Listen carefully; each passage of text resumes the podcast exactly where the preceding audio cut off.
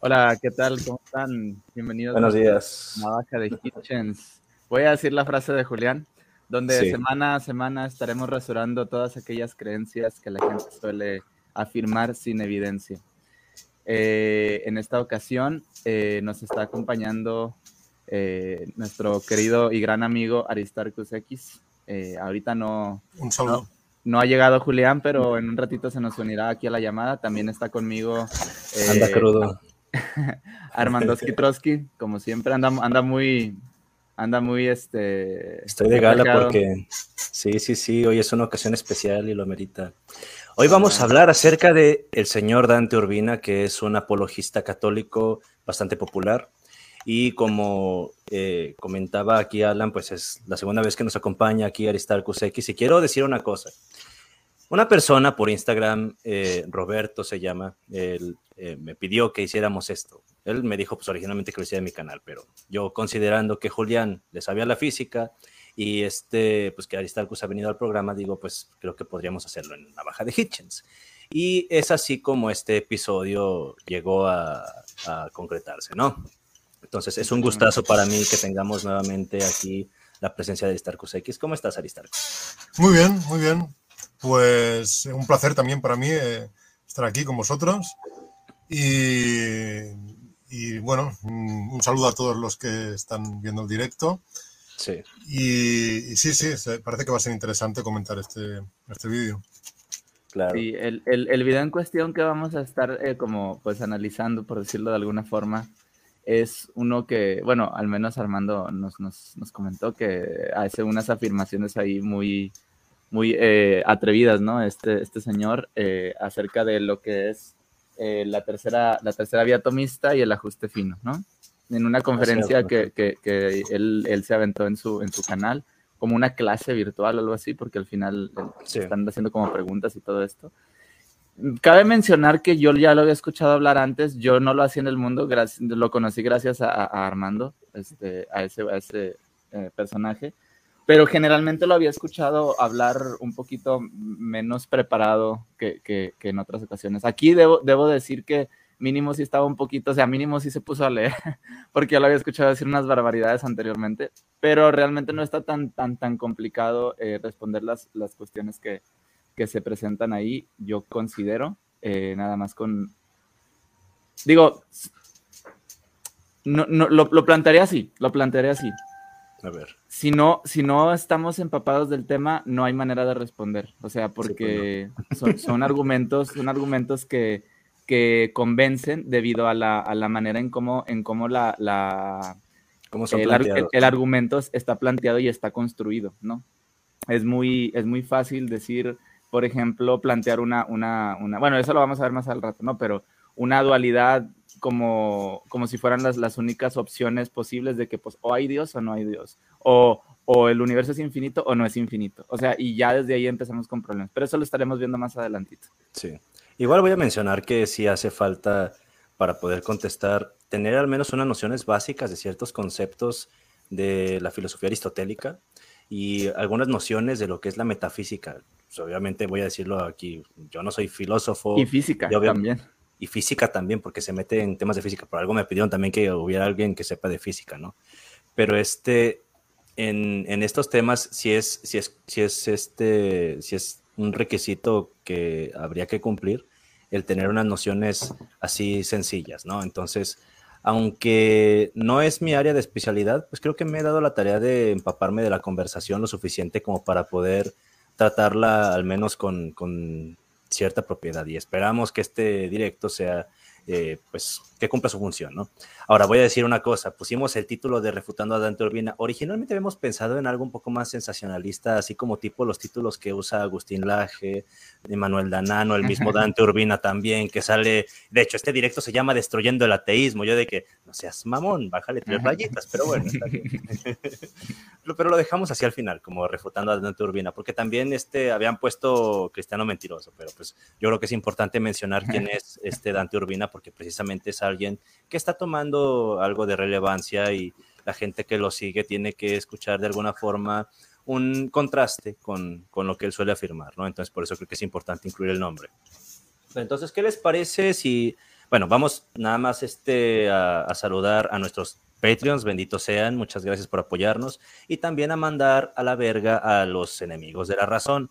Vamos a mandarles a chingar a su madre, a tomar por culo, a comerse una pija o como sea que se maneje en sus países, ¿no? Entonces, este, ya saben, improperios para los enemigos de la razón y también que son personas que hacen mal a la humanidad. Ahora, si quieren, quieren que empecemos con el directo, déjame ver si lo puedo mostrar aquí.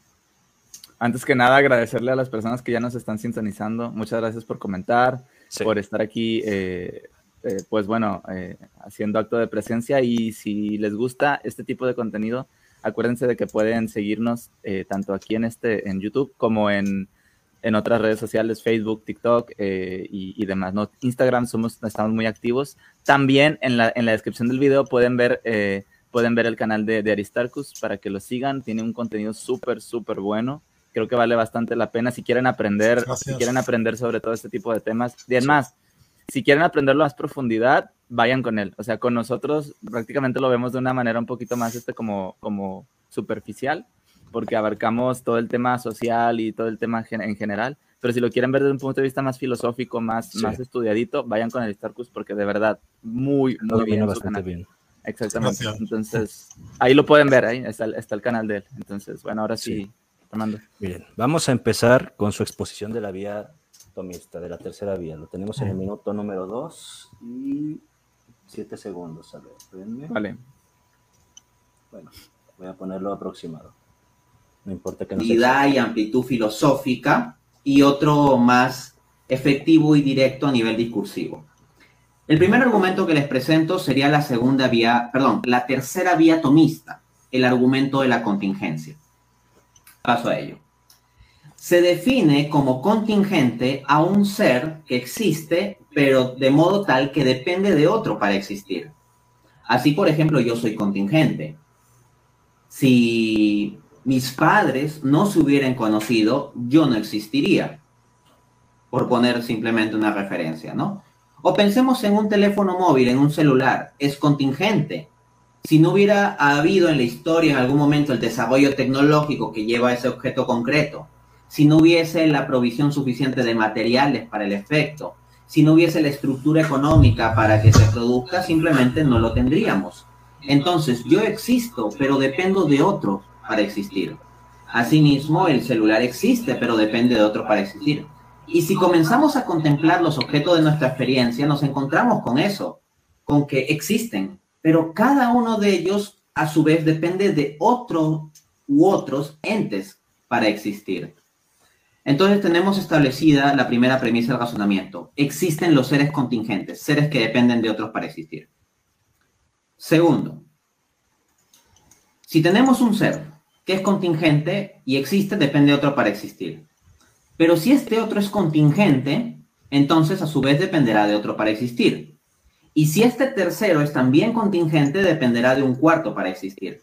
De este modo, si todos los seres fueran contingentes y únicamente tuviéramos seres contingentes, nos estaríamos infinitamente remitiendo a otro ser, a otro ser, a otro ser. Es decir, el ser 1 dependería del ser 2 y el ser 2 del ser 3 y el ser 3 del ser 4 y así sucesivamente. Ahora bien, ¿es razonable plantear una cadena infinita de dependencia ontológica, de dependencia en el ser? Creo que no. ¿Por qué? Porque una cadena infinita implicaría lo siguiente, que para que yo exista como yo soy un ser contingente, si la cadena de dependencia del ser, de dependencia ontológica es infinita, para que yo exista, antes tiene que haberse dado un proceso de transmisión del ser o de relación de dependencia del ser de infinitos seres. Entonces, ese proceso ya debe haber concluido ontológicamente hablando.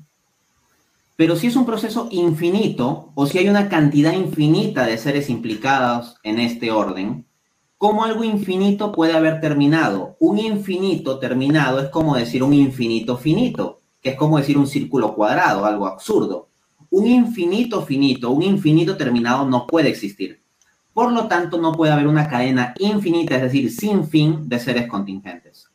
En consecuencia, esto lleva al punto 3, debe haber un término de la cadena. Esto es un ser que no sea contingente. Un ser del cual dependan los demás seres, pero que ese mismo ser no dependa de ningún otro ser para existir, porque no es contingente. A este ser le conocemos filosóficamente como el ser subsistente. Y eso nos lleva al cuarto punto del argumento. Este ser subsistente es Dios. La definición de Dios es que es el ser subsistente. De hecho, en mi libro Dios existe, publicado en 2016, a partir del mero concepto de ser subsistente, deduzco 14 atributos de Dios. Podemos parar. Yo no supongo gratuitamente que este ser subsistente. Bueno, es que así vamos comentando un poco, ¿no? Eh, si os parece, comentamos ya algunas cosas. De, sí, de, una vez. A ver, eh, bueno, lo primero que voy a decir es algo, algo positivo, que es que mm, eh, de las cinco vías tomistas que están en la suma teológica, eh, para mí siempre las dos mejores eh, o las más interesantes y persuasivas, en cierto modo, han sido la tercera, que es esta que está comentando Dante, y la quinta. La quinta la dejamos para otro día, pero la, tercera me parece, me parece que es de las más interesantes, porque de las tres primeras, que son muchas veces se confunden y, resultan bastante parecidas. sí, parecen muy parecidas, pero claro, de las tres primeras vías tomistas, creo que es la tercera la que eh, hasta cierto punto me lleva más lejos que las otras dos, en tanto que la primera, la primera vía, vía, tomista parte del movimiento en el sentido aristotélico, es decir, el movimiento entendido como cambio, y yo tengo problemas con algunas premisas de la primera vía tomista, porque yo creo que el, el hay problemas respecto a, a, cómo se encaja el libre albedrío en esto de que del movimiento no movido por algo anterior, hay problemas en cuanto que observamos cosas que se mueven y que, y que no sabemos que hayan sido movidas.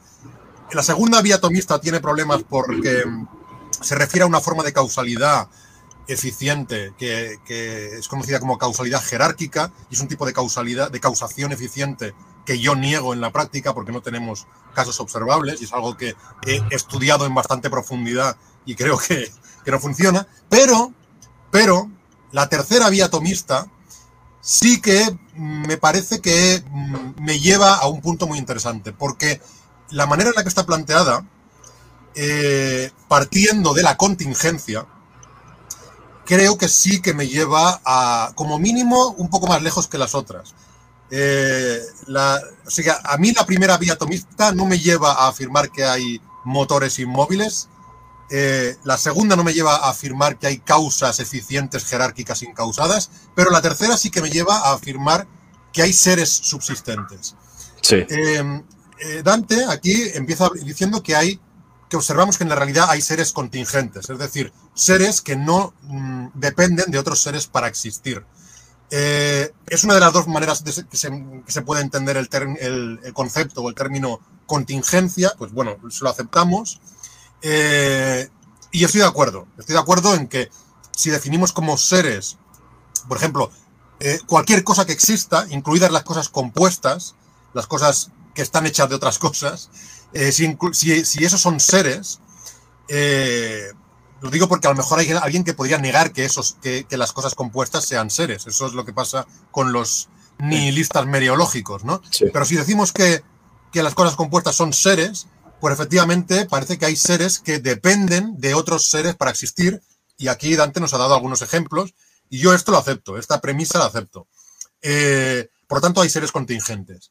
La segunda que ha planteado, la segunda premisa, es que no podría haber una cadena infinita de seres contingentes y que por lo tanto, bueno, pues, o sea, no todos los seres pueden ser contingentes, no todos los seres pueden depender de otros seres eh, para existir. Aquí entramos en un terreno un poco más polémico eh, en el que yo sé que algunos ateos discreparían, porque hay ateos em, favorables a los eh, infinitos, ¿no? a las series causales infinitas. Yo no soy uno de esos ateos, yo estoy entre los ateos que aceptan el, finitismo causal, como, como, lo aceptan, por ejemplo, Graham Opie, que creo que también lo acepta el finitismo causal, a pesar de ser ateo. Y bueno, me parecen razonables como mínimo, como mínimo para decantarse por esa opción del finitismo causal, pues me parece eh, razonable pues, rechazar que haya una mm, cadena de dependencia infinita de unos seres que dependen de otros seres hasta el infinito, Eh, por una parte, mm, tengo, que, tengo que decir que hay algo que me, que, que me hace rechazar ya esta posición de, la- de las dependencias infinitas o las, eh, las series infinitas, porque me parece que es una manera de no, eh, de no responder a, a- a la pregunta respecto a cuál es eh, el fundamento de, de- de lo que existe. ¿no? Es una manera de retrasar infinitamente la respuesta. Pero es cierto que es- eso no sería una réplica, eso sería una queja, ¿no? Como, bueno, me quejo de que están retrasando la respuesta infinitamente. Una, pues, claro, una, una réplica a lo mejor podría ir más, más por la vía del el tipo de paradojas que se suelen plantear. Dante ha planteado una, ha planteado una muy sencilla, que es la de que estaríamos hablando de un infinito finito, y eso sería contradictorio. Hay otras veces que se plantea de manera más sofisticada, pues se plantea como, por ejemplo, mediante la paradoja de mm, Grim Green Reaper. Exacto, o ¿no? Es- es las paradojas de, bueno, la, la lámpara de, de Thomson, aunque la lámpara de Thomson no lleva una contradicción lógica, la, la de Grim Reaper sí que lleva una contradicción lógica. Eh, mm, no sé si, que, eh, bueno, la- si el público no está familiarizado con esto, Mejor que explicarlo, sí. a ver, la paradoja Grim Reaper es un, un escenario hipotético, una especie de experimento mental De la parca que- se le dice también. Exacto, la parca, Sí. la, la- la muerte, ¿no? En el que una persona, pues, eh, digamos, eh, una, una muerte, imaginemos la, per- la personificación de la muerte, Sí. va, va a matar a una persona a una hora determinado, a una hora determinada, por ejemplo, a, la- a las 12. Eh, y, claro, eh, dejando de lado que sea una cosa fantástica lo de la, la parca, ¿no? Pero en principio, si una, la muerte va a matar a una persona una hora y llega la hora y efectivamente a esa hora la mata, ahí no hay ningún problema. Pero ahora imaginemos que aceptamos el finitismo, el, in- el infinitismo causal y lo que hacemos es que hay infinitas muertes, cada una de ellas, eh, eh, digamos, como programada para matar a esa persona a una hora distinta. Una la va a matar a las 12, pero hay otra que, que mm, la va a matar a, mm, digamos, si sigue viva a las once y media, la matará a las once y media.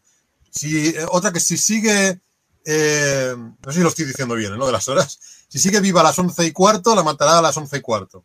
Sí, entonces, si sigue viva a las, a las, eh, a las 11 y 7 minutos, eh, vamos partiendo por la mitad todo el rato el tiempo, ¿no? Y entonces, al final, eh, pues son infinitas esas muertes. O sea, cada una de esas muertes está programada para que si sigue viva la persona en una hora determinada, tiene que matarla en esa hora. Pero entonces nos encontramos con que, eh, dado este escenario, tendríamos que decir que ninguna muerte concreta ha matado a la persona y al mismo tiempo que eso sería porque una muerte ha matado a la persona. Porque claro, ninguna de ellas puede haberla matado porque siempre habría, habría una anterior, eh, pero al mismo tiempo tiene que haberla matado una, porque si no, no tiene sentido que ninguna la haya matado, ¿no? O sea, hay una contradicción. Al, mi- al mismo tiempo hemos de decir que una la ha matado, pero también que ninguna puede haberla matado porque cada una, con cada muerte concreta a la que nos refiramos, tendrá una muerte anterior que ya tendría que haberlo matado. Entonces, eh, es una paradoja, eh, en principio llevaría a una contradicción, tendríamos que afirmar que al mismo tiempo ha pasado y no ha pasado una cosa, y por lo tanto, eh, pues deberíamos rechazar ese escenario. Yo soy partidario de rechazar como posibles aquellos escenarios en los que puedan darse contradicciones. Es cierto que se puede especular sobre qué, cuál es el fenómeno que aquí ha causado la contradicción. A lo mejor no tendría por qué ser el, el hecho de que sea una serie causal infinita, sino, por ejemplo, podría ser el hecho de que el tiempo no es infinitamente divisible o de que, eh, no sé, o, de que la, la- la velocidad a la que actúan las, las parcas tiene un límite, o, ¿no? Es decir, hay, un montón ¿no? de factores, pero hay un libro muy completo de Alexander Proust que es sobre el, infini- el infinitismo causal, que se llama Infinito y, Infinito y Paradoja o Infinite Paradox and Paradojas del infinito. algo no sé. así. sí. Y ese, eh, bueno, analiza este tipo de paradojas, paradojas en profundidad y llega a la conclusión de que de todas las cosas que pueden rechazarse del escenario para considerar que el escenario es imposible, la, la que te permite resolver más paradojas de este tipo es rechazar el finitismo, o sea, rechazar el infinitismo causal, apostar por que las series causales son finitas. Em, Y bueno, es una cosa que yo, pues, provisionalmente estoy dispuesto a, aceptar. De hecho, yo, yo he planteado también algunas paradojas o algunos eh, razonamientos en contra de que el tiempo sea infinito hacia el pasado. O sea, que es algo que yo en principio acepto. Eh, por lo tanto, yo concedería este punto como, como mínimo como plausible. Tampoco tiene que ser como lógica, como, como absolutamente necesario, si bien aquí tenemos esas paradojas y contradicciones lógicas. Pero yo, yo, la, yo me decantaría también por aceptar el, el finitismo causal, y por lo tanto eh, me, me, decantaría por aceptar el finitismo en las series de dependencia ontológica, es decir, en que los seres contingentes a los que se refiere la tercera vía atomista, pues no pueden ser eh, infinitos pues, y, que tiene que... ser subsistentes. Exacto, exactamente. Pero aquí viene lo interesante.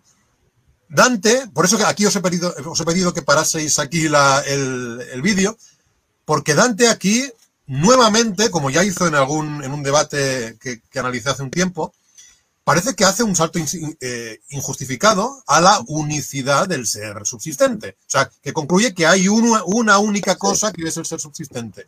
Siempre, no sé, eh, a lo mejor, seguramente tiene, tiene algún vídeo explicándolo porque los tomistas tienen una supuesta explicación para, para por qué. cada cosa. Sí, exacto. Pero los tomistas tienen una explicación para por qué es uno, único, el ser subsistente. Eh, pero curiosamente, cuando veo a Dante explicando la tercera vía tomista, pues nunca le veo argumentando, a lo mejor porque él es consciente de que es muy complicada la manera en la que el tomismo explica por qué hay un único ser subsistente. Así que lo salta, lo pasa por encima de forma totalmente injustificada. No sé, porque... Proveer una explicación sencilla, ¿sabes? O sea, porque, por ejemplo, yo dentro de lo poco que puedo entender el tomismo, podría decir que se requiere que la causa sea, sea una, o sea, o mejor dicho, iba, a hablar de la simplicidad, pero más bien la simplicidad es necesaria para que sea una, ¿no? Pero ellos necesitan que sea básicamente una, eh, bueno, no, iba, a decir algo muy aventurado, lo voy a decir, pero voy a decir que es, que es este algo que puede ponerse en entredicho, ¿no? Que necesitaría corresponderse con la idea del dios, del dios este, ¿cómo te puedo decir? Del dios clásico. Es que luego después hacen una distinción entre el, el, teísmo clásico y el dios judio-cristiano, que pues a final de cuentas van van hacia donde mismo, ¿no?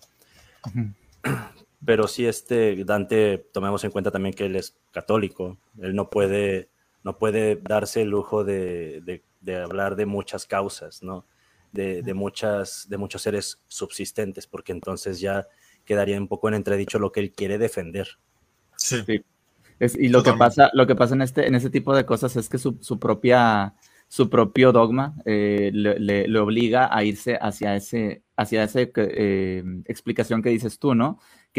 Donde, donde él mismo tiene que tratar de justificar el único ser subsistente al cual, al cual está, él está argumentando como tal. Entonces, eso ya le, le, resta posibilidades. Yo no creo que él no tenga la capacidad de poder inferirlo por su propia cuenta. El detalle es que el dogma lo respalda, o sea, el, dogma lo está, lo está conduciendo a tratar de, de, justificarlo de, esa manera. Entonces, ese es el problema cuando tenemos, cuando tenemos este tipo de, sesgos que nos, que nos impiden poder ver un poquito más allá de lo que ya tenemos como, como cierto.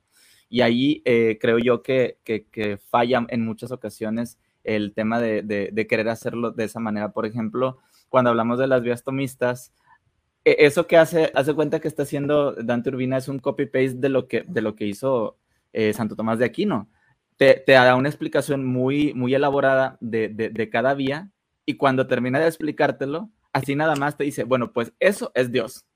Porque mira, da la casualidad de que Dios tiene estos atributos. O sea, literalmente te lo plantean casi, casi de esa, de esa forma, ¿no? Y, no digo que estén mal explicadas. Por ejemplo, ahorita que comentabas y me llamó mucho la atención, quiero hacer un paréntesis muy pequeño. Tenemos eh, en, en, en, TikTok un amigo que respetamos mucho, es ateo, ¿eh? es ateo, y le, le da muy, muy, muy, duro al tema de la filosofía. Eh, y él dice que la primera vía atomista no, no puede ser refutada, ¿no? Y él, él ni siquiera habla de la, de la segunda en delante, él dice, la primera vía atomista no puede ser refutada y te, lo argumenta muy bien. Y yo te digo, mira, si, tú quieres, y incluso platicando con él, yo le digo, mira, si tú quieres, yo te puedo dar por bueno todo lo que, lo que dice la primera vía atomista. Le digo, pero de ahí a que nosotros podamos inferir de que, ese, de que esa primera causa o de que ese ser, eh, de ese ser del cual tú estás hablando ya sea Dios, o lo, puedas, ya, lo puedas dar esa identidad de Dios como tal y que sea consciente y que sea todo eso que tú dices es algo, es algo que tenemos que explicar todavía más allá, porque es bien fácil decir, ah, pues la respuesta es Dios y esto ya lo simplifica todo. Pero lo que no se ha dado cuenta la gente es que ese término, ese concepto de Dios es todavía mucho más complicado y se tiene que explicar de, de, de, cierta forma el por qué tiene las capacidades que tiene. No nada más es porque es y ya. O sea, hay, hay muchísimo más. Es como una variable que, que aparentemente lo simplifica, pero realmente lo hace más difícil y lo hace más, más este, incluso imposible, por decirlo así. Entonces, no, no digo, yo, yo, yo siempre planteo, no digo que no haya algo, porque precisamente esa es, la cuestión por la cual nosotros estamos aquí y mucha gente también está tratando de, de, de, de analizar este, este, tipo de cosas y saber cuál es, o sea, cuál es la respuesta a aquellas incógnitas que nosotros tenemos. Pero de ahí a, a, a, decir, bueno, pues es Dios y pues tiene estos atributos, ¿no? O sea, de que sabemos que hay algo o, no sé, algo único o, o tan, tanto en singular como en plural, no sé, o que el universo se comporta de cierta manera que, que no sea un, o, es infinito o, o, se acaba en algún punto. Pues no sabemos si es, no sabemos si es cíclico, no sabemos si es elástico, no sabemos si, si en algún punto de, de, de, de la historia del, del, universo, por decirlo de alguna manera, antes de que fuera el universo como tal, o se empezara a comportar como se comporta el día de hoy, se comportaba de otra forma o el, el tiempo iba en, en, sentido contrario, por decirlo así, en sentido negativo. No sabemos, o sea, eso no lo sabemos y no podemos, ante ese, ante ese, ese hueco de ignorancia, sería muy irresponsable y es muy irresponsable decir que, que es Dios, ¿no? Mejor decir, pues no sabemos, vamos a tratar de descubrirlo, ¿no? Y eso es el, lo que pasa con lo que hace, haz cuenta que lo que está haciendo ahorita, volviendo, o sea, para, para, para ponerlo sí. así en, en, situación, lo que está haciendo Dan Turbina es lo mismo que, haz cuenta que está copy-pasteando el, el, el, lo, que, lo que hace Tomás de Aquino, que es explicar y decir, bueno, todo esto que yo te expliqué, pues es Dios, ¿no? Y va, resultó arreglado. Oigan, por cierto, aquí está el meta, dice, soy yo. Ah, el meta, el meta, el meta es el que dice la, la, la primera vietnamista. Es, yo lo, de hecho, le compartí este live a él, por eso está yeah. aquí. Oye, por cierto, también ahorita que estamos en saludos, quiero mandar un saludo muy especial a Daniela Chacón. Y pues qué bueno que escuches el podcast. Ahora sí, no sé si quieren tomar la palabra nuevamente Aristarcus o... Eh, bueno, sí, mira, brevemente respondo un par de cosas que ha comentado Alan. A ver, eh, yo debo decir, porque hemos de ser... Mmm, o sea, bueno, voy a ser honesto, debo decir que eh, tampoco podemos decir que, que Santo Tomás, eh, digamos, eh, califique como Dios a la ligera la, la, primera causa o el ser subsistente sin, sin ninguna argumentación, sino que sí que, sí que algunos argumentos da posteriormente después de exponer las, las cinco vías. Eso, eso hay, que, hay que reconocérselo uh -huh. para no caer en un, en un hombre de paja, digamos. Y, sí que es cierto que los, bueno, aquí lo sabemos todos, que, que los teístas tienen algunos argumentos para intentar defender, eh, en general, digo, digo, que la primera causa o, el, o la causa del universo es un ente inteligente, o dotado de personalidad, o dotado de ciertos atributos propios de los seres humanos, y por lo tanto, que es un ser personal. Eh, por ejemplo, sabemos que Tomás de Aquino eso lo argumenta a través de la quinta vía, por ejemplo. Eso en, la quinta vía apunta a una inteligencia. Eh, y eh, no sé, hay otros, hay otros teístas, no sé si también lo usaba Santo Tomás, que para, para decir que la, la, primera causa o el, el, ser subsistente es una persona, pues tiran por la argumentación relativa al libre albedrío, a, a que se trate de un agente con libre albedrío y por lo tanto, porque no es dependiente de nada anterior, no puede estar digamos, determinísticamente condicionado a actuar de ningún modo y por lo tanto tiene que ser un agente con capacidad de obrar libremente. Otros argumentos, pues ya son los argumentos teleológicos, es decir, argumentos que apuntan a ciertas características que observamos en el universo y que nos indican que hay una intencionalidad, hay un, una finalidad buscada por la fuerza del universo y estos argumentos teleológicos pueden ir desde los más eh, simples eh, y más fácilmente refutables como el del diseño inteligente de las formas de vida, eh, pasando por otros un poco más, bueno, hay otro que veremos en este vídeo, que es el ajuste fino, o la quinta vía misma, ¿no? que es un argumento teleológico, en mi opinión.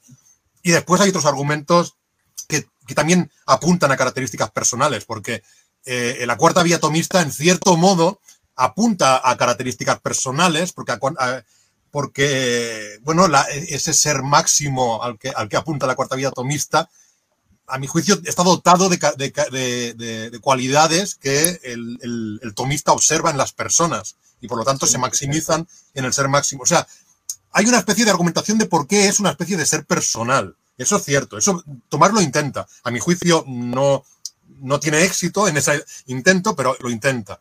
Eh, otra cosa que sí que es cierto es que, bueno, aún quedaría, por ejemplo, si, quiere, si alguien es cristiano, vincular ese ser eh, subsistente, personal o inteligente con el, con el Dios judeocristiano. Que, por cierto, claro, supongo que los cristianos simplemente, para, para hacer ese salto, simplemente pues van por la vía de la resurrección de Jesús y, que, ¿no? y, a partir de la resurrección, pues dicen, pues bueno, eh, por lo tanto Jesús es Dios, es, el, Dios que he demostrado con las vías tomistas, es el que, el que se manifiesta en Jesús porque he demostrado eh, que hay muchos testigos de la, de la resurrección. ¿no? Esa, es como argumenta un cristiano.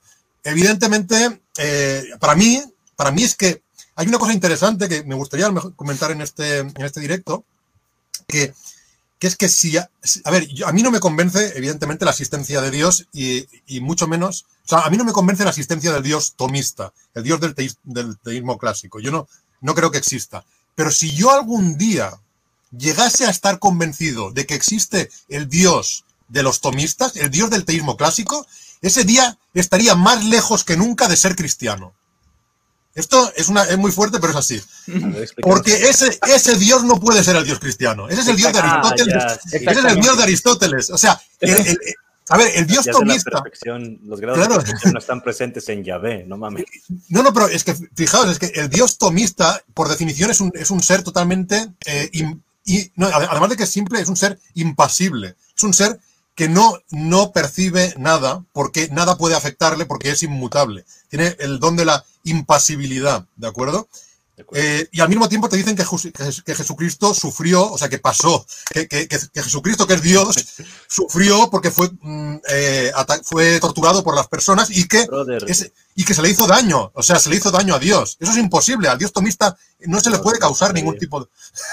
de hecho, el Dios del Antiguo Testamento también se arrepiente y se duele en su corazón. Ah, por supuesto. Se arrepiente. por supuesto. Sí, sí, eso en, varios puntos, además, ¿no? En varios puntos. Eh. Sí, sí, en, la, en, el arca de Noé, o sea, el, capítulo 6 del Génesis, se arrepiente. Después en el, pasaje de David eh, con, con este Saúl, Que, se arrepiente de haberlo puesto por rey también. Se arrepiente, este, entra en cólera cada rato. Este, es celoso. Es, celoso. Compara a su pueblo como una mujer que se va con tipos que tienen miembro de burro y semen de caballo. O sea, a, ese nivel están sus inseguridades. Entonces, es no, afectado. Y, y, te voy a decir algo. Es algo que, algo que decir a Starkus que es súper cierto.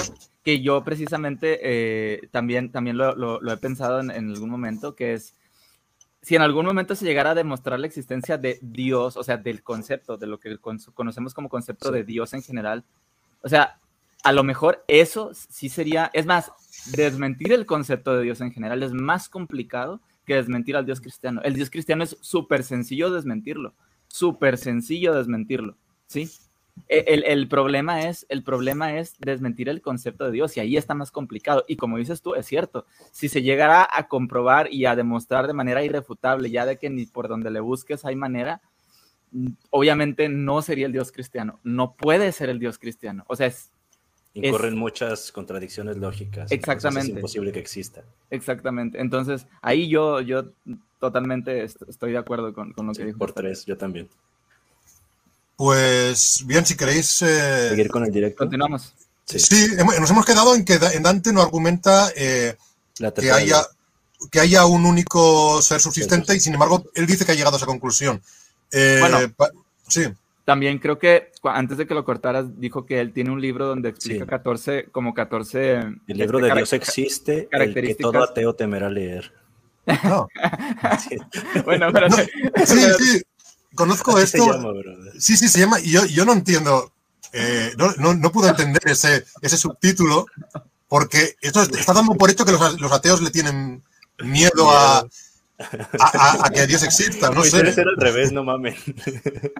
De hecho, mira, alguien por aquí había dejado un comentario diciendo. No me la sabía. Sí, sí, así se llama. No, de hecho, alguien. En un principio yo aclaré el tema del título, que de hecho creo que lo suavizamos bastante comparado con lo que teníamos pensado poner. Que dicen que es muy grosero, ¿no? Chequense la calidad de los títulos que usa Dante Urbina y entonces creo que creo que nos vemos legitimados a poner un título así también nosotros. Yo creo que ni siquiera tenemos que hacer disclaimer, o sea, e, e, no, pero ese pues señor es un deshonesto de primera, o sea, y, lo hemos visto en otras ocasiones, así que al que le guste, qué bueno, y al que no le guste, pues ni modo, o sea. No, yo, yo, igual sí me gusta decirlo, pero quiero saludar también a Ani, a Te Guatemalteca, que viene mm. llegando. Besote. Ahora sí, vamos al directo. Ah, espérame, espérame. No lo he puesto por aquí. También por ahí está Mire. Ahí está Mire. Saludos, Mire. Besote también. A ver. Ahí estamos. Ahora sí. bueno o omnisciente o inmutable. No. Afirmo que es todo eso, pero no porque lo supongo gratuitamente, sino que lo puedo argumentar lógicamente como el ser subsistente necesariamente tiene que tener esas características. En consecuencia, si tenemos un ser que no depende de otro para existir, pero los demás dependen de él, y que puede tener características como omnisciencia, omnipotencia, omnibenevolencia, personalidad, inmaterialidad, etc., se sigue que este ser es Dios. Y por lo tanto, cinco, Dios existe. Paso a presentarles un segundo argumento. Este argumento es menos complejo a nivel metafísico, es un poco más sencillo de entender. Solo antes de que continúe, ¿eh? solo para aclarar un, par de cosas. Solo ¿Sí? Sí, ahora sí. Es que se me, le piqué algo que no era. Sí, ah, vale. Eh, sí, sí, solo aclarar un par de cosas. A ver, em, muy brevemente. Eh, efectivamente, pues hay, algunos atributos que Santo Tomás infiere del ser subsistente posteriormente, la, inmutabilidad, la, la, simplicidad, este tipo de cosas. Bueno, de hecho, la simplicidad la usa la usa para concluir que es uno, que es un ser, que es un único ser subsistente.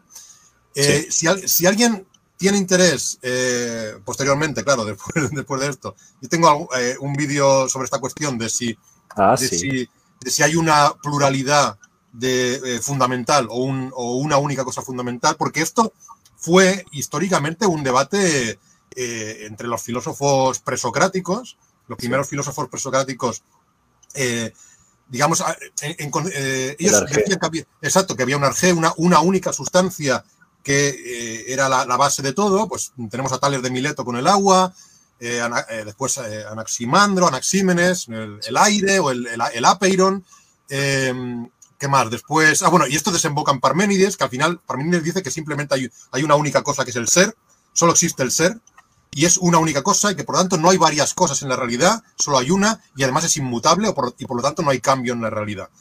O sea, para Parménides en la realidad hay solo una cosa única y, simple, evidentemente, y eh, inmutable. Y después, pues como esto era un poco absurdo, porque los ojos nos demuestran, los sentidos nos demuestran que, que, realmente sí que hay cambio y sí que hay pluralidad en la realidad, eh, a través de la doctrina del acto y la potencia de Aristóteles, eh, es como yo veo que esto se reconduce a lo que acaba siendo el, acto puro o el motor inmóvil, eh, que son que es estas cosas que, Santo Tomás, cuando toma a Aristóteles, pues le llevan a, esa cosa que llama Dios. Em, yo he explicado en muchas. A ver, no voy a desarrollarlo aquí, evidentemente, porque sería muy largo, solo de forma muy, muy, muy resumida, muy resumida, solo digo que la, causa, está, el ser subsistente para ser uno, tiene que ser absolutamente simple. Esto lo dicen todos los teístas, todos los teístas clásicos, todo, sí, o sea, lo dice San Anselmo, lo dice Santo Tomás, lo dicen montones de, teístas clásicos.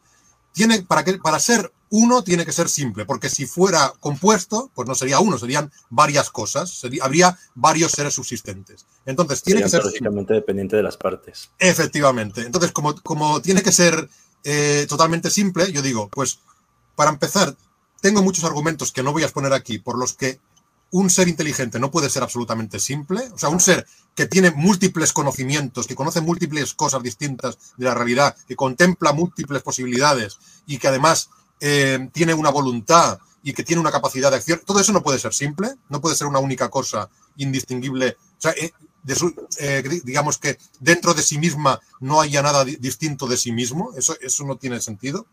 Y además también diría que, la realidad no puede haber sido causada por una única cosa absolutamente simple, por varios motivos que tampoco voy a desarrollar aquí. Algunos irían por, eh, a través de, un principio lógico racional que se llama principio de causalidad proporcionada, que utilizó Eduard Fesser, que es un, es un tomista, por cierto, que, utilizó en, Exacto. Y, qué más. Bueno, por otros motivos, ¿no? Porque implicaría una, una, una, causa, una causación ex nihilo. Habría muchos problemas con esto. Entonces, ya de entrada es que yo no solo es que yo no solo es que diga, es, lo, lo, que quería concluir es eso. Yo no solo es que estoy diciendo aquí que Dante no demuestra que haya un único ser subsistente, porque no lo demuestra, sino que digo que es que no tiene sentido que haya un único ser subsistente y además de que no tiene sentido, mucho menos sentido tiene que ese, ese ser único subsistente sea inteligente, sea una persona, porque es absolutamente simple y no tiene sentido que sea que tenga características personales, porque las personas son pluralidades compuestas, no son cosas simples. Ya está. esos, esos atributos básicamente, esos atributos exigen complejidad. Sí, exacto. De hecho, así como Dante Urbina a lo largo de este directo remite mucho hacia su libro y hacia otra ponencia que tiene sobre Stephen Hawking, bueno, así también nosotros vamos a remitir hacia un directo que tiene Aristarchus, que se llama, eh, ¿cómo le habías puesto? Es que la miniatura dice, ¿por qué niego? Sí, ¿por qué niego la existencia de Dios? el, era la simplicidad y la personalidad, que son, son básicamente incompatibles. Me voy a, un momentito, me voy a desconectar un momentito porque se me está trabando el, el, live a mí este, y ahorita vuelvo. Sí. Mira, el directo, perdona, así el directo se llama, o sea, la miniatura pone ¿Por qué niego la existencia de Dios? Mi principal argumento y en el título escrito pone ¿es el, ¿es el pluralismo un problema para el teísmo? Ese es el, título. Ajá. Vayan a verlo, está buenísimo. Y como pueden ustedes observar, dura que como 50 minutos, ¿no? sí, es muy largo, sí. Sí, entonces este, pues bueno, ya tienen aquí la referencia. Ahora, no sé si quieres este que pasemos a escuchar el ajuste fino de Dante. Sí, sí, sí, me interesa. Perfecto, bien. Vamos a ponerlo pero quería, por el tema de solidez filosófica, presentarles este primero a la contingencia. El segundo argumento que les voy a presentar es el argumento del ajuste fino. Y va así. Premisa 1. Existe un ajuste fino en el universo. Me refiero a lo siguiente. Piensen por un momento que el universo podría haber sido diferente. O sea, la constante cosmológica podría haber tenido otro valor. Asimismo, la cantidad de antimateria comparada con la cantidad de antimateria podría tener una distinta proporción que la que en la práctica tiene en nuestro universo. Puede haberse dado que la velocidad de expansión inicial del Big Bang pudo haber sido más rápida o más lenta. Puede haberse dado que el carácter repulsivo de la fuerza electromagnética o el atrayente de la fuerza gravitacional guarden una proporción distinta entre sí. En otras palabras, podemos imaginar un universo donde ciertas constantes físicas o condiciones iniciales del mismo sean diferentes. Pues bien, lo que han identificado los físicos a partir de la década de los 70 sobre todo, y cada vez más se encuentra esto, es que el universo tiene unas condiciones muy especiales que llevan a que eventualmente exista vida inteligente e interactiva como la nuestra. Les voy a citar dos ejemplos.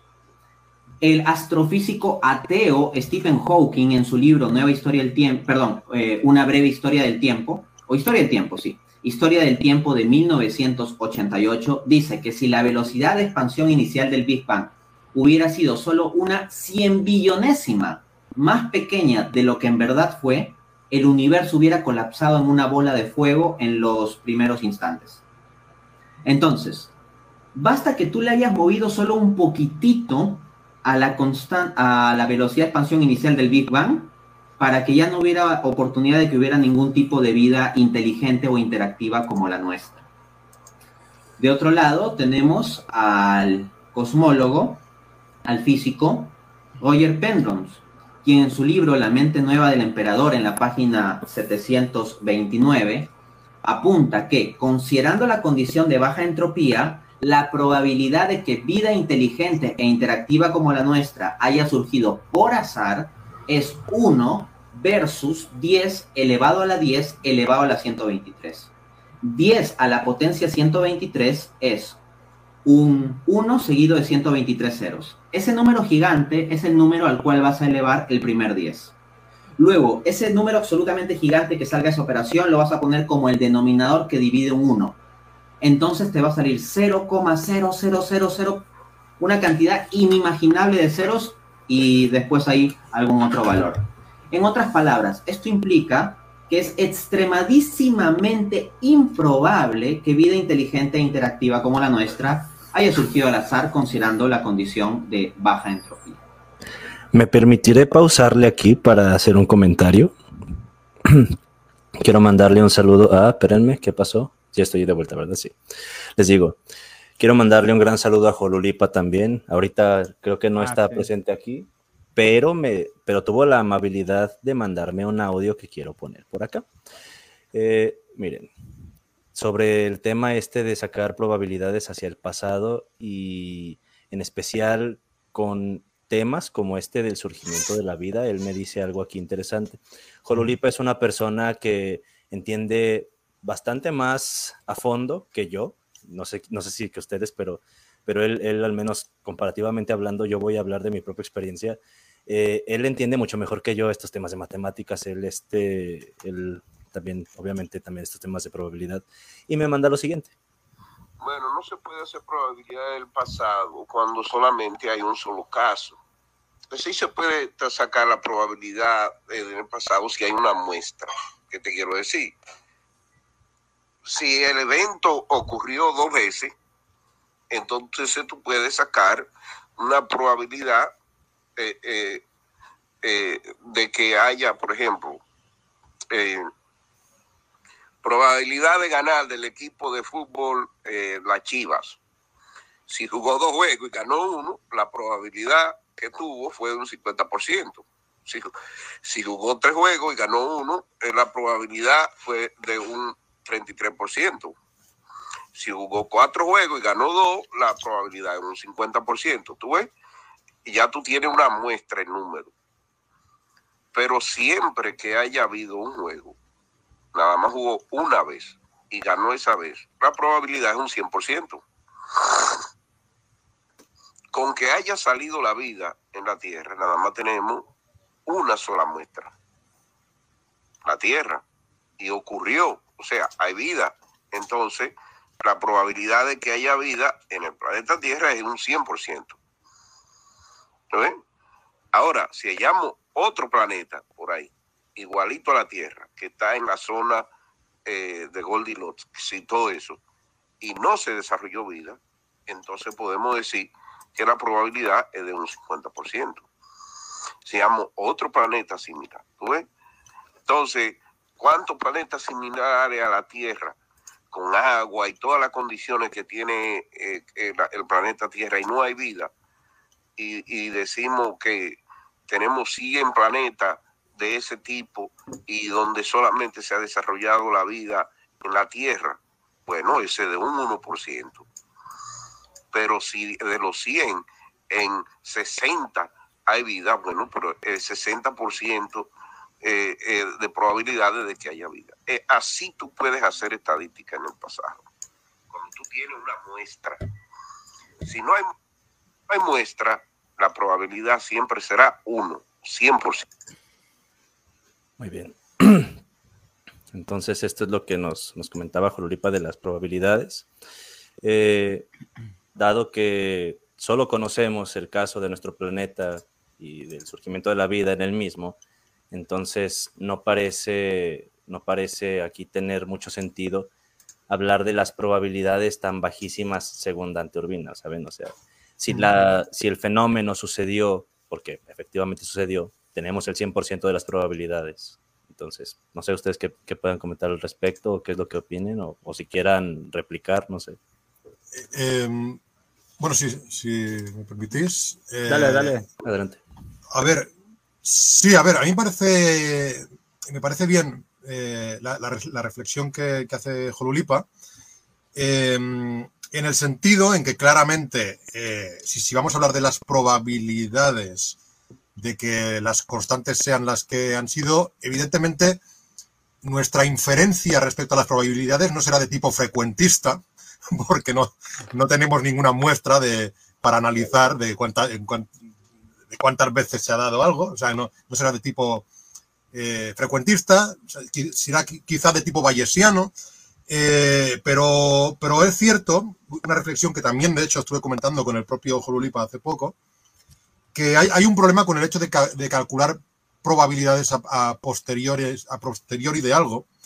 Y esto lo voy a comentar, lo voy a comentar, pero antes de entrar en esto de las probabilidades, eh, probabilidades a posteriori, creo que es importante eh, decir dos cosas que, yo creo que van antes en, nuestro, en nuestra crítica al argumento del ajuste fino. Porque es que si no se habla de estas dos cosas que voy a comentar, es que ni siquiera tiene sentido ponerse a, considerar esta cuestión de la probabilidad.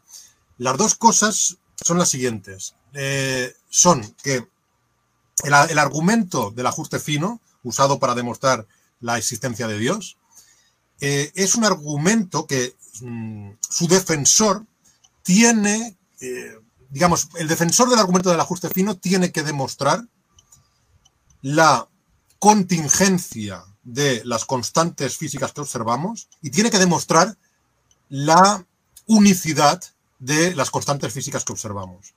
Esto es importantísimo porque es que si no, no tiene sentido empezar a hablar de, de, lo probable que es o lo probable que no es. ¿Qué me refiero con la contingencia? Eh, cuando digo que eh, el, que propone el argumento de ajuste fino tiene que demostrar la contingencia, me refiero a que las constantes sean contingentes, que, puedan haber sido otras realmente, que no sean necesarias, por, o sea, que, que, no sean algo necesario, que es algo, que, algo imposible que hubiera sido de otra manera, ¿no? que haya un contrafáctico de la realidad en el que se pudiera haber dado. Eso es lo primero. Y lo segundo, lo de la unicidad. Lo de la unicidad es que tiene que demostrar que solo se han dado las constantes físicas que, están dentro de nuestro ámbito de observación y que en ninguna manera posible en la realidad existen otros entornos fuera de nuestro ámbito de observación en el que otros, otras combinaciones de constantes se hayan dado. ¿De acuerdo? Porque solo demostrando la contingencia y demostrando la unicidad, solo demostrando estas dos cosas, el, el, que propone el argumento del ajuste fino podrá decir, eh, Mm, las constantes que observamos eran contingentes, podrían haber sido otras. Y además, solo han sido estas, las únicas que se han dado son estas.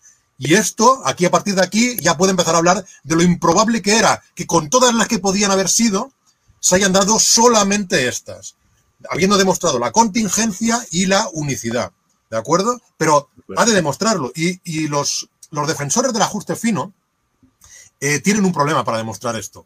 Eh, bueno, primero vamos a empezar por la contingencia, después por la unicidad, si os parece, y finalmente vamos, entramos en lo que comentaba Jolo de las probabilidades, entre muchos otros problemas que tiene el argumento del ajuste fino, porque yo ya sé, yo ya sé que para el teísta eh, promedio, bueno, el que empieza a meterse en esto, el argumento del ajuste fino parece que sea uno de los más persuasivos, pero os aseguro que es un argumento que tiene muchos problemas. Muchos. Sí, de hecho, eh, me hace increíble que Dante tenga los cojones de decir que está destruyendo el ateísmo usando el ajuste fino cuando ha sido de, ya ha sido mira, por muchos lados. ¿eh? Antes, no usó, antes no usó la apuesta de Pascal, pero bueno, es otro tema.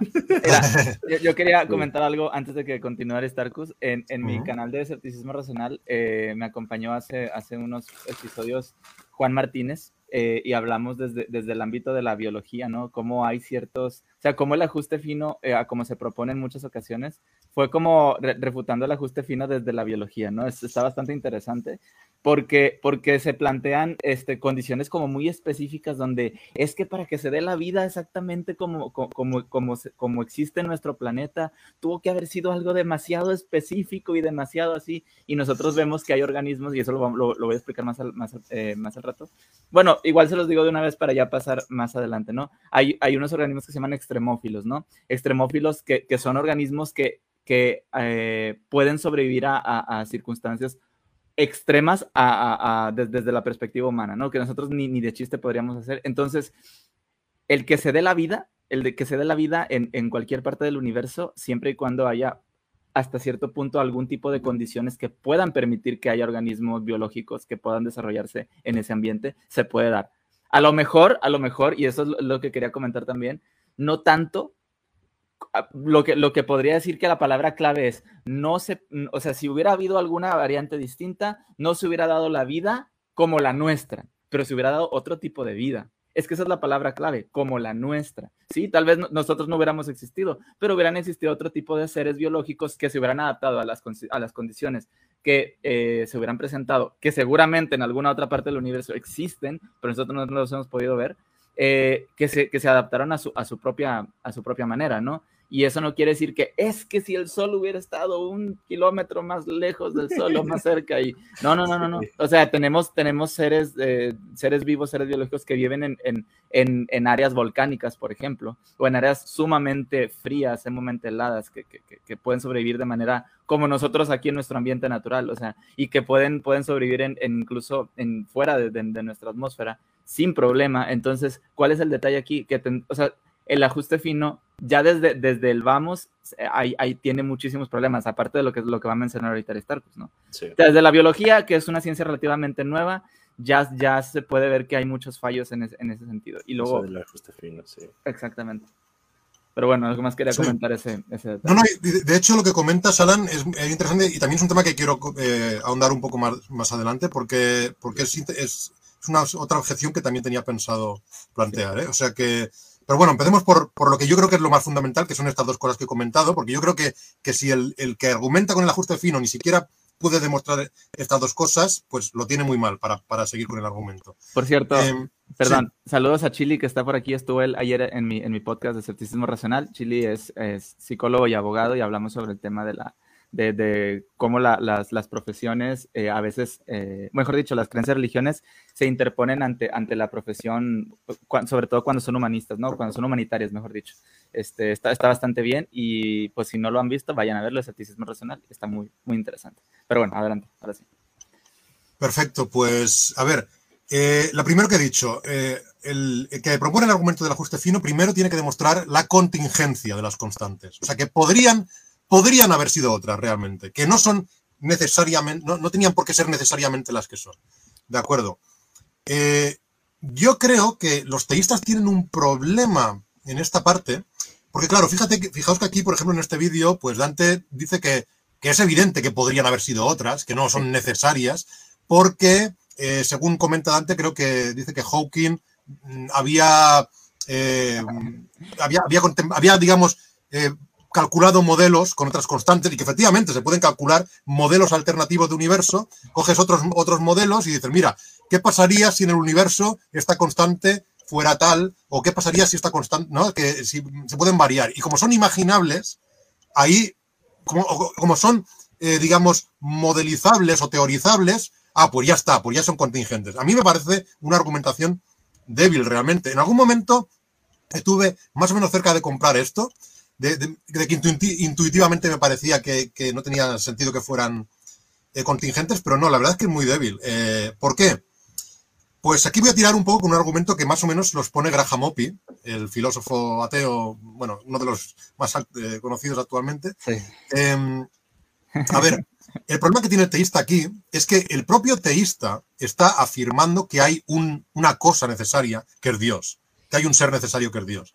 ¿De acuerdo? Entonces, si el, si la, el argumento que tiene el teísta para decir que las constantes eh, son las, que se han dado, el universo tal y como se ha dado, que son eh, contingentes, o sea, que podrían haber sido otras, es que no podemos imaginar o teorizar con, con universos en los que se hayan dado otras constantes, si ese es su argumento, pues entonces yo también puedo decir que lo que él considera necesario, que es Dios, también yo me puedo imaginar escenarios en los que, en los que no esté Dios, ¿no? O sea, yo también puedo teorizar con, con universos claro. sin Dios. De hecho, él mismo, el propio teísta está teorizando con universos sin, sin, Dios, diciendo que ese universo sin Dios, pues seguramente no tendría vida. En ese caso, en, la, en el caso del argumento del ajuste fino. Entonces, eh, los dos aquí estamos diciendo que, que hay algo necesario. Eh, Graham Oppy dice que lo que se da en el momento eh, inicial necesario de la, realidad, de la realidad ya contiene estas constantes y, o sea, que, que ya, ya eh, podrían ser necesarias ya por sí mismas. El teísta dice, no, no, las constantes no eran necesarias, podrían haber sido otras, pero lo que es necesario es que haya un ser inteligente. Yo digo, bueno, pues esto, tam esto también supone un problema. O sea, ¿por qué me niegas a mí que puedan ser necesarias las constantes y dices que lo que sí que es necesario es que haya un ser personal inteligente ahí existiendo? De, de, o sea, de forma necesaria. O sea, hay, Claro, es que con el tema de la necesidad tienen un problema porque ellos, tienen, ellos quieren postular también una, una entidad necesaria, pues nosotros postulamos que las constantes ya son necesarias. Y por lo tanto, según Graham Oppy, ganamos un, o sea, ganamos en simplicidad porque nos ahorramos un paso. En lugar de ir al paso de hubo, no, hubo un ser inteligente necesario y él hizo las constantes que son contingentes. No, no, yo digo, no, las constantes ya son necesarias, ya está. Me ha ahorrado un paso, navaja de Ockham, eliminamos a Dios. O sea, es lo que hace Graham Oppy, ¿no? O sea, es, y es, lo que llama, en su libro, el, libro de Graham Oppy se llama El mejor argumento contra la existencia de Dios, y básicamente siempre está proponiendo que casi cualquier cosa que quieren explicar a los teístas con Dios. Sí, exacto. Siempre es, más, siempre más simple sin Dios, digamos. Siempre se puede explicar más simple eliminando el factor Dios. Eh, sí, sí, adelante, por favor. Ahí va a decir yo una cosa nomás. Este, justamente ahí en el, en el, tema de la navaja de Ockham, que vamos a decir eh, para las personas que tal vez no puedan estar familiarizadas con el término, se conoce como principio de parsimonia. Y en resumidas cuentas, dice que si hay, una, hay un fenómeno, hay distintas explicaciones compitiendo por dar, eh, por dar cuenta de dicho fenómeno, se suele escoger aquella que asuma menos cosas, que, que, que, requiera asumir menos cosas sin evidencias, que tenga menos supuestos no probados, ¿no? Es una forma muy, muy resumida de verlo, porque pues igual hay, hay más cosas que podríamos mencionar sobre este principio, pero justamente los apologistas como Santiago Alarcón no la entienden bien o fingen no entenderla bien, porque por más que, por ejemplo, Alberto Pleguezuelos o yo mismo se lo tratamos de explicar, no hizo caso. No, no entienden, no entienden, ese es el detalle. Es que, por eso te digo que desgraciadamente en muchas ocasiones el que ya tengan ese sesgo, ese sesgo dogmático o el dogma de, detrás de ellos, no les permite ver un poquito más de, de, de la, situación que, que, es, ¿no? O sea, la, la, la o sea, todo lo que se, o sea, ver, ver que puede haber más variables aparte de lo que ellos ya están considerando. Y de hecho ahorita me estaba dando un poquito de risa cuando mencionas a, a Graham Oppy porque dices, es, ese, ese, ese filósofo, uno de los más famosos ahorita, y me da risa porque se hizo famoso. Una de las cosas por las que se hizo famoso fue principalmente porque, porque muchos cristianos lo empezaron a, lo empezaron a, a, hacer famoso, de que, ah, es que eso es un ateo que cree que, que que, la, que el, el, el, ateísmo es, es, es, una creencia o algo así mencionaban. Estuvieron, estuvieron dale y dale y dale. Yo, yo estuve viendo mucho cómo, cómo se hizo un boom en, en los, sobre todo en canales de YouTube de, de, cristianos, donde mencionaban a Graham, a Graham Moppy, hasta el, este William Lane Craig lo mencionó. Yo respeto mucho a Graham Moppy porque él dice que el ateísmo es una creencia y él dice, y empezaron así, pum, y hicieron famosísimo. Yo no lo, yo no lo conocía a Graham Moppy hasta que lo mencionaron los, los señores estos cristianos de, de, en, en, internet. Pero si tú te pones a buscarlo, chécate, por ejemplo, canales como, como Capturing Christianity sí. u otros más así, lo mencionaban, a, pero hasta el cansancio, ¿no? Entonces, pues a, a, partir de un momento, pues algunos ateos empezaron a, a responder, pues, cómo estaban equivocados al momento de, de, de, citarlo a él, ¿no? Pero está bien chistoso porque, porque lo, eh, este, está, está, es un muy buen filósofo, o sea, tiene bastante o sea, a, argumenta muy bien, pero lo, lo, más chistoso es que se, una de las razones por las que hizo famoso fue gracias a los cristianos. Entonces me da mucha risa. ¿Sí? Se me hace muy irónico, pero bueno, ya está. Está chido que, que lo den a conocer a final de cuentas, ¿no? Porque sí. también es una forma de hacer que avancemos más en esta conversación. Independientemente de que se sea ateo o se sea creyente, creo que el, se el detalle... se puede hablar de una forma más informada. No, pero el pues, detalle es un que... disparo en el pie, obviamente. ¿sabes? Es que se fue un disparo en el pie porque si lo empezaron a citar fue por una cosita específica, precisamente por esa afirmación de que el ateísmo es una creencia. Es que pero, él, tengo entendido que él es ateo positivo, ¿no? O sea, por eso comenta eso. Sí, pero, pero a, a, lo que, a lo que voy es que incluso, incluso lo empezaron a mencionar mucho y como hacen con su propia Biblia los cristianos, toman, hacen su cherry pick, tocan lo que, toman lo que más les conviene y lo usan. Miren lo que dice este ateo y que no sé qué, pero omiten una parte importante, o sea, la segunda parte de lo que él dice, dice, pero esto es solo mi opinión porque hay otros ateos que piensan distinto y cada quien, o sea, y, pero lo tomaban como que es que lo que dice él y en la academia y, y él, la mera neta del planeta, prácticamente lo ponen así. Y, y, y, no, o sea, es, es chistoso porque fue un tiro en el pie, al fin y al cabo ni siquiera, ni siquiera se dieron cuenta que lo estaban usando mal. Pero bueno, gracias, ¿no? Por hacer famoso a, a, un, a un, filósofo que, que ha aportado. Tiene argumentos naturalistas muy chidos. Está, exactamente. De hecho, bueno, ahorita que dijeron, que dijeron Graham ah, Graham Oppy, me acordé de un canal que no sé si ya has visto tú, Alan, ahorita ya le comenté a Aristarcus, es Ateología Analítica. Por ahí estuvimos platicando, de hecho me gustaría luego ¿Tú traerlo acá a la Un video de él, ¿no? Sí, le dejé un comentario en TikTok que si podía subirlo y etiquetarlo. Me dijo que sí. De hecho, me empezó a seguir y empezamos a platicar.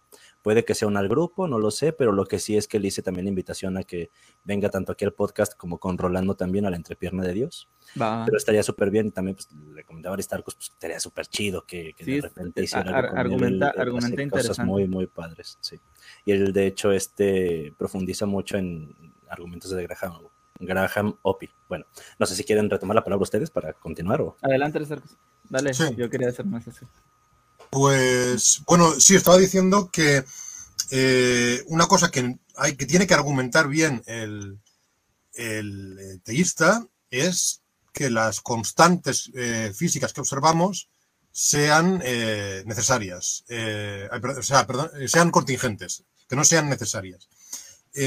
y bueno, ya digo que la argumentación tiene que estar bastante más fundada que lo que ha, hecho aquí Dante. Yo creo que, evidentemente, Dante, como es tomista, seguramente él considera que tiene una explicación para por qué Dios es eh, necesario, por qué no es contingente, que es la, explicación que da el tomismo, ¿no? De porque Dios es, eh, digamos, un ser cuya esencia eh, contiene ya su existencia, cuya, cuya esencia es su existencia. Mientras que en nosotros seres la esencia y la existencia están separadas, somos seres compuestos de esencia y existencia. Es una argumentación tomista a la que me he enfrentado otras veces, creo que hay muchos puntos en los que, en los que te lleva a absurdos. Es una, es una argumentación, por cierto, que incluso muchos teístas y filósofos eh, teístas muy reconocidos y muy importantes como William Lane Craig rechazan, porque, o sea, claramente e, esta no es la manera, o sea, Craig, William Lane Craig no, no tiene una manera que yo conozca, no tiene una, a lo mejor me equivoco, ¿eh? pero yo no conozco la manera en la que William Lane Craig demuestra que Dios es un ser necesario. O sea, que, y, Craig, a Craig le encanta usar el argumento del ajuste fino, pues entonces eh, tendría un problema, porque él no puede explicar por qué Dios es necesario, pues bueno, pues eh, de la misma manera que él dice que Dios es un ser necesario, lo podrían ser las constantes. Em, y o sea, la cosa sería argumentar el por qué esas constantes o esas variables eh, no, no serían, bueno, esas constantes, perdón, esas constantes no serían, no serían necesarias, ¿no? Sería argumentar eso, pero no, existe la contraargumentación. Eso es lo que tratas de decir, ¿no? Eh, sí, exacto. No, no, no, no se explica por qué podrían haber sido otras. A lo mejor no podrían haber sido otras. Es decir, eh, si, asumimos, como hacen los propios teístas, que hay algo necesario en la realidad, que hay algo que no es contingente, que hay algo que tenía que existir necesariamente, pues ¿por qué ese algo no puede ser un universo que contenga estas constantes? Eh, más adelante creo que, Dante hará algunas eh, explicaciones de por qué lo necesario no puede ser el propio universo, o sea que si queréis ya más adelante hablaremos un poco más de esto. Em, pero en todo caso, en todo caso, el segundo punto sería el de la unicidad. ¿Vale? En caso de que los eh, teístas, eh, defensores del argumento del ajuste fino, pudieran demostrarme que, bueno, que las constantes que se, han, que se han dado son contingentes, o sea, que podrían no haberse dado, todavía tendrían que demostrarme la unicidad. O sea, tendrían que demostrarme que estas constantes que observamos en nuestro ámbito de observación son las únicas, las únicas que se han dado. ¿Vale? Esto, eh, algunos, eh, esto lo llaman la, objeción, esta objeción que voy a presentar ahora al ajuste fino, algunos lo llaman la objeción del multiverso, ¿no? Mm. Como un multiverso en el que hubiera muchas combinaciones de constantes. A mí no me gusta llamarlo multiverso por varios motivos. Eh, para empezar, no me gusta llamarlo multiverso porque hay, hay definiciones de universo que incluirían esto que algunos llaman multiverso, porque si entendemos universo como el conjunto de todo lo existente, o incluso como el conjunto del de, el espacio y el tiempo, considerando que los otros, los otros universos tengan espacio y tiempo, pues eso sería, eso sería el universo, ¿no? Eso no sería un multiverso. Em, o sea, multiverso es un término muy confuso. Y además, por cierto, cuando decimos los ateos multiverso, que yo nunca lo digo, por cierto, pero cuando alguno lo dice, eh, cuando alguno lo dice, los teístas, eso les encanta porque ahí pueden empezar a decir, ah, mira, los ateos tienen que usar cosas de ciencia ficción para poder rechazar a Dios, tienen que inventarse cosas que no están demostradas, como que el multiverso, no sé qué. Spider-Verse. Exacto, sí, como que cosas de, de fantasía que nadie ha comprobado, no sé qué. No, no, no, a ver. A ver, yo no estoy hablando, yo no estoy hablando de nada de ciencia ficción. Yo lo que estoy diciendo es muy simple. Estoy diciendo, las constantes estas de las que nos, se nos hablan son algo que observamos dentro de nuestro ámbito de observación. Sí. ¿De acuerdo? Yo no, no puedo, o sea, no tengo eh, ni, ni el teísta ni nadie, mm, no sé cómo pueden argumentar que no hay más cosas existentes más allá de nuestro ámbito de observación. Es decir, no sé con qué criterio pueden descartar que haya otra, que, que no- eh, pueden asumir como dogmáticamente que no, no, es que lo que hay en nuestro ámbito de observación es todo lo que hay. No hay nada en la realidad más allá de lo que estamos observando en la realidad. Eso es dogmático absolutamente, dogmatismo puro. Eh, no sé cómo lo argumentan, ¿de acuerdo? Yo, yo lo que he escuchado es algo, pero, pero de otra forma. A mí, al menos a mí me lo han dicho de otra forma. A mí me han dicho, ¿tú cómo sabes que Dios no existe si no conocemos prácticamente casi nada del universo? Eso es lo que, o sea, eh, usan mucho el tema de que... De hecho, cómo nos lo acaban sabes de por- dejar hace rato. Ajá, ¿tú cómo sabes, por Vale. ejemplo, que, que, que no existe una especie animal si no has, si no has este, este, revisado o has eh, investigado todo el océano? Te te Vale, bueno, yo podría responder fácilmente a esa pregunta de cómo sabes que Dios no existe si no conocemos todo el universo, porque mi posición respecto a por qué Dios no existe es que Dios, tal y como me lo presentan, es contradictorio, es absurdo. O sea, hay un montón, de- o sea, por eso, por eso digo que no existe. Sí, no, yo te, creo- lo, yo, yo te lo decía porque, porque al menos, bueno, a mí, a mí, a mí, en mi experiencia, no me lo han presentado como, como que esto, o sea, el, universo observable es lo único que hay. Eso es a lo que voy. A menos a mí. Ah, Ah, vale, claro. Algunos teístas. Bueno, no, vale, pero, pero, pero si te lo han presentado, no vale, puede que no te lo hayan presentado así, pero en todo caso, es que lo que no, lo que tiene que explicarme el, el, que propone el argumento de ajuste fino es cómo descarta que, eh, además de estas constantes que, que observamos, se hayan dado muchas otras constantes en muchos otros ámbitos que están fuera de nuestro ámbito de, de observación. ¿Cómo Mm. lo descarta? Sí. Eh, eh, algunos teístas que defienden el ajuste fino intentan, con bastante morro, a mi juicio, con perdón, intentan decir que la carga de la prueba de aquí está del ateo. No, no, Ah, la- no. como que, que es el ateo el que tiene que demostrar que hay un, un multiverso, o sea, que es el ateo el que tiene que demostrar que hay, que, hay otras constantes que se han dado fuera de nuestro... No, no, no, no. El la carga de la prueba aquí no es del ateo, es del teísta que está proponiendo el argumento del ajuste fino. ¿Por qué? Pues porque está proponiendo un argumento para demostrar algo. El que propone un argumento intentando demostrar algo es el que tiene la carga de la prueba. Es igual que cuando un ateo propone el argumento del problema del mal y a veces pues decimos, hostia, el mal natural, que no es de el libre albedrío, ahí no se aplica, ¿no? El- los- las catástrofes y no sé qué. Y el teísta eh, a lo mejor no tiene una explicación para explicar el mal natural.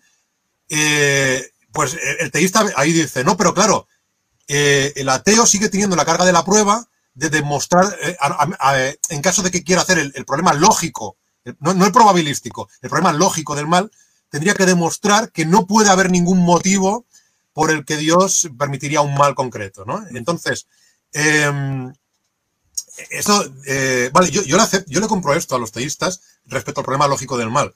¿Por qué? Porque el problema del mal es un argumento que presentan los ateos con el fin de demostrar que Dios no existe. Entonces, es verdad que, que el que haría- presenta... una- Sí, Perdón, yo haría ahí una, una como una separación, porque eso de hecho lo hablábamos hace poco en un, en un live también, en, en donde decían, es que hay, una, hay un problema con los ateos con- usando problem- el problema del mal eh, para desmentir a, a- a la existencia de Dios. Yo digo, no, es que realmente el, el problema del mal no desmiente la existencia de Dios como tal.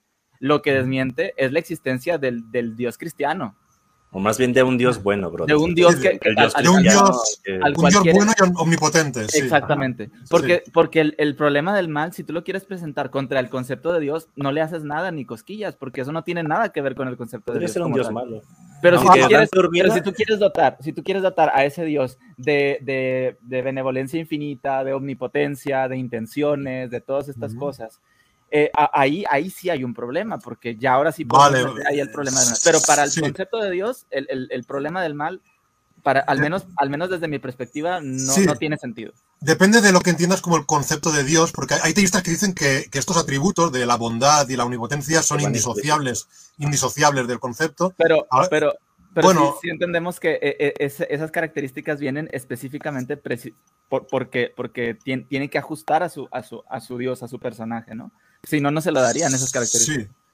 Sí, eh, eh, aunque tal vez no solo a, los dioses como el cristiano y de ciertas religiones, sino que, que los dioses, el- o sea, el dios filosófico eh, parecería que también, por ejemplo, en- si vamos con la, la cuarta vía atomista, se, se supone que Dios tiene que ser perfectamente bueno, según la cuarta vía atomista, ¿no? Por ejemplo. Eh, porque, porque a- la cuarta vía atomista apunta a algo que es el máximo de la- de- del bien y de la bondad. Los grados de perfección. Exacto, los grados de perfección, ¿no? Entonces, pero bueno, sí, sí, es verdad que, atacaría esos, esos atributos divinos. En todo caso, para volver a, a- a la, a la cuestión, yo lo que diría es esto, ¿no? Que quien presenta un argumento es el que tiene la carga de la prueba. Entonces, Claro. eh, que, que no se engañen, yo les digo a los ateos que, que se oponen al ajuste fino, eh, que no se engañen diciendo que vosotros tenéis que demostrar que hay un que hay más constantes. No, no, es, es eh, la carga de la prueba recae sobre el teísta porque está proponiendo algo. Yo se, lo, yo se lo estoy diciendo, demuéstrame a ver si es verdad que con esto que me propones Dios existe. Entonces, em, eh, como decía, evidentemente hay teístas que, que consideran tener eh, réplicas para la idea de un posible multiverso, o sea, de, de que hubiera otras constantes. Eh, a ver, eh, hay una cosa que no he explicado, pero supongo que ya se, puede dar por hecho, que es que si hubiera muchas, o sea, si fuera de nuestro ámbito de observación, hubiera otros, mm, otros ámbitos, otros universos, llamémosles, ¿no? Que, que tuvieran todo tipo de combinaciones distintas de constantes, ahí el tema de, de mirar lo improbable que sea que se hayan dado estas sería ridículo porque eh, es que claramente tienen que haberse dado, o sea, si se han dado trillones de universos, pues es normal que se haya dado este. De hecho, hay un paralelismo no con los planetas. Con los planetas podemos verlo. Igual que hay trillones de planetas en los que no hay vida, pues bueno, hay uno que tiene unas condiciones que eh, parecen más aptas para la vida, ¿no? Por, de- por decirlo muy rápidamente, después, después entraremos en la cuestión de los planetas, que es interesante. Pero eh, a lo que digo es esto, ¿no? Es eh, si, se han dado trillones de universos, pues claro, evidentemente en uno, en uno se van se van a dar constantes que permitan el fenómeno de la vida tal y como la conocemos. No, no tiene ningún misterio. Eh, los teístas que defienden el ajuste fino tienen varias réplicas a esta posibilidad de los multiversos, del multiverso, por llamarlo así. Eh, una réplica que tienen es que eh, ah, di- dicen que se, se puede descartar, se puede descartar esto de que haya muchos entornos con la navaja de Occam. Es decir, que es más simple que solo haya este y que lo haya creado Dios y que lo de que haya trillones o, o- o mi- muchísimos o infinitos, ¿no? Que haya montones de, de otros ámbitos es mucho más complejo y por lo tanto hay que descartarlo con la navaja de Occam. Esto es falso. Esto es una mala aplicación del principio de la, de la navaja de Occam. ¿Por qué? Porque, y de, y de hecho, aplicando correctamente la navaja de Occam, para mí, yo diría que es justo lo contrario. Es decir, aplicando correctamente la navaja de Occam, eh, la explicación más compleja es que, que- Dios haya diseñado las constantes y una, y, una de las explicaciones más simples podría implicar que haya montones de, de universos. ¿Por qué? Porque eh, estos montones de otros universos o de otros eh, ámbitos con otras constantes no formarían parte de la explicación causal de por qué se han dado estas constantes, sino que serían un fenómeno colateral a que se hayan dado estas constantes. Es decir, eh, en el momento en el que se usa la navaja de Occam eh, para, para descartar explicaciones excesivamente complejas de un fenómeno, lo que se hace es decir, mira, se ha dado este fenómeno, ¿qué expli- por ejemplo, eh, hay una naranja en, la- en una mesa del comedor de mi casa. ¿Qué explicación es más fácil? Pues que alguien haya ido a la, a la nevera, eh, que había una naranja, haya- la haya cogido y la haya puesto en la mesa, eh, o que mm, en un naranjero de, no, en un naranjo de China haya caído una naranja, alguien le haya dado una patada, haya entrado en un avión, el avión le haya traído hasta España, después alguien, alguien la haya robado, se le- ¿no? haya, haya saltado por la ventana, haya caído a través del balcón y haya, y haya- ¿no? y haya entrado en, en tu casa y haya caído en la mesa. Entonces, ¿cuál de las dos cosas crees más, que es más probable? Bueno, pues la más simple, por navaja de Occam, porque es la que implica, es la que implica un menor número de pasos, cada uno de los cuales podría haberse dado o no. O sea, hay pasos contingentes y por lo tanto es mucho más apa- aparatosa la otra, la otra explicación en la que hay un montón de cosas que podrían haberse dado o no. Pero, pero se trata de la explicación causal del fenómeno. Cuando apostamos por un multiverso o lo que sea, no es que estamos diciendo que para que se hayan dado estas constantes de, forma sucesiva, como muchos pasos, tienen que haberse dado otros universos uno detrás de otro, cada uno de los cuales era contingente, podría haberse dado o no. No, no, no, no se trata de una, de una aparatosa explicación causal, se trataría de un efecto colateral. La explicación podría ser muy simple. Por ejemplo, una explicación muy simple sería que hay un principio existencial según el cual pues la, la existencia es, ilimina- es ilimitada y por lo tanto todas las realidades posibles se dan. Y eso es simplísimo, es una simplicidad extrema. No estoy diciendo que apueste por esta, por esta explicación, ¿eh? pero sería una posible explicación muy simple. Como la, existencia será mm, de forma, eh, o, la existencia de, la- de las leyes eh, es ilimitada. Se da en, en todas las formas posibles. Eso es muy simple. Otra cosa es que el efecto colateral sea complejo. Pero la- con, la- navaja de Occam no puedes decir, uy, aquí habría muchos universos, por lo tanto esto es muy complejo, hay que descartarlo, porque no estamos eh, mm, proponiendo una causa aparatosa de, de- de lo que observamos. ¿De acuerdo? Es un, efe- es un efecto colateral, ¿de acuerdo? Y por otra parte, el teísmo sí que es una causa aparatosa de lo que observamos, porque implica que para que se dé lo que observamos, eh, tenga que existir Seres sobrenaturales. un un ser inteligente que haya pensado, haya contemplado diversas posibilidades y, eso sí, y todo eso sí que está contenido en la, en la explicación causal del fenómeno. O sea, aquí sí que hay una, eh, falta de parsimonia. Aquí sí que hay un problema con la navaja de Occam. Por lo tanto, esa no es una manera buena de, objetar a que haya una pluralidad de, universos o de, de- ámbitos con muchas constantes. Otra manera de objetar que tienen los teístas es mediante la objeción de los cerebros de Wolfman. Eh, por cierto, ya estamos, eh, esta- estamos ya, bueno, hemos llegado a un punto que yo estoy diciendo cosas que no, Sí, estoy diciendo cosas que no va a decir Dante en el vídeo, ¿eh? Todo esto, es sí, decir, pero es lo, lo que se suele dar en la conversación, entonces. sí, estoy, estoy sofisticándolo un poco más. No, no digo que Dante, seguro que Dante conoce estas cosas. Sí. No, no, no sé por qué Dante resume tanto sus, sus argumentos, porque, porque yo creo que seguro que tiene la, la capacidad y el conocimiento para, para expandirlos mucho más, pero bueno, Yo pienso que es para agarrar al, al gran público, ¿sabes? Porque Puede ser, puede ser. La, la, la, digamos, la- el argumento de los cerebros de Wolfman es la idea de que si hubiera, por ejemplo, infinitos universos en los que se hubieran dado todo tipo de posibilidades, según algunos teístas, entonces sería más probable que yo sea un cerebro de Wolfman, que ahora explicaré el concepto, que, que yo sea una persona normal que está viviendo, que, que ha, surgido de la evolución eh, en, un- en el universo en el que creo vivir, ¿no? ¿Qué es un cerebro de Wolfman?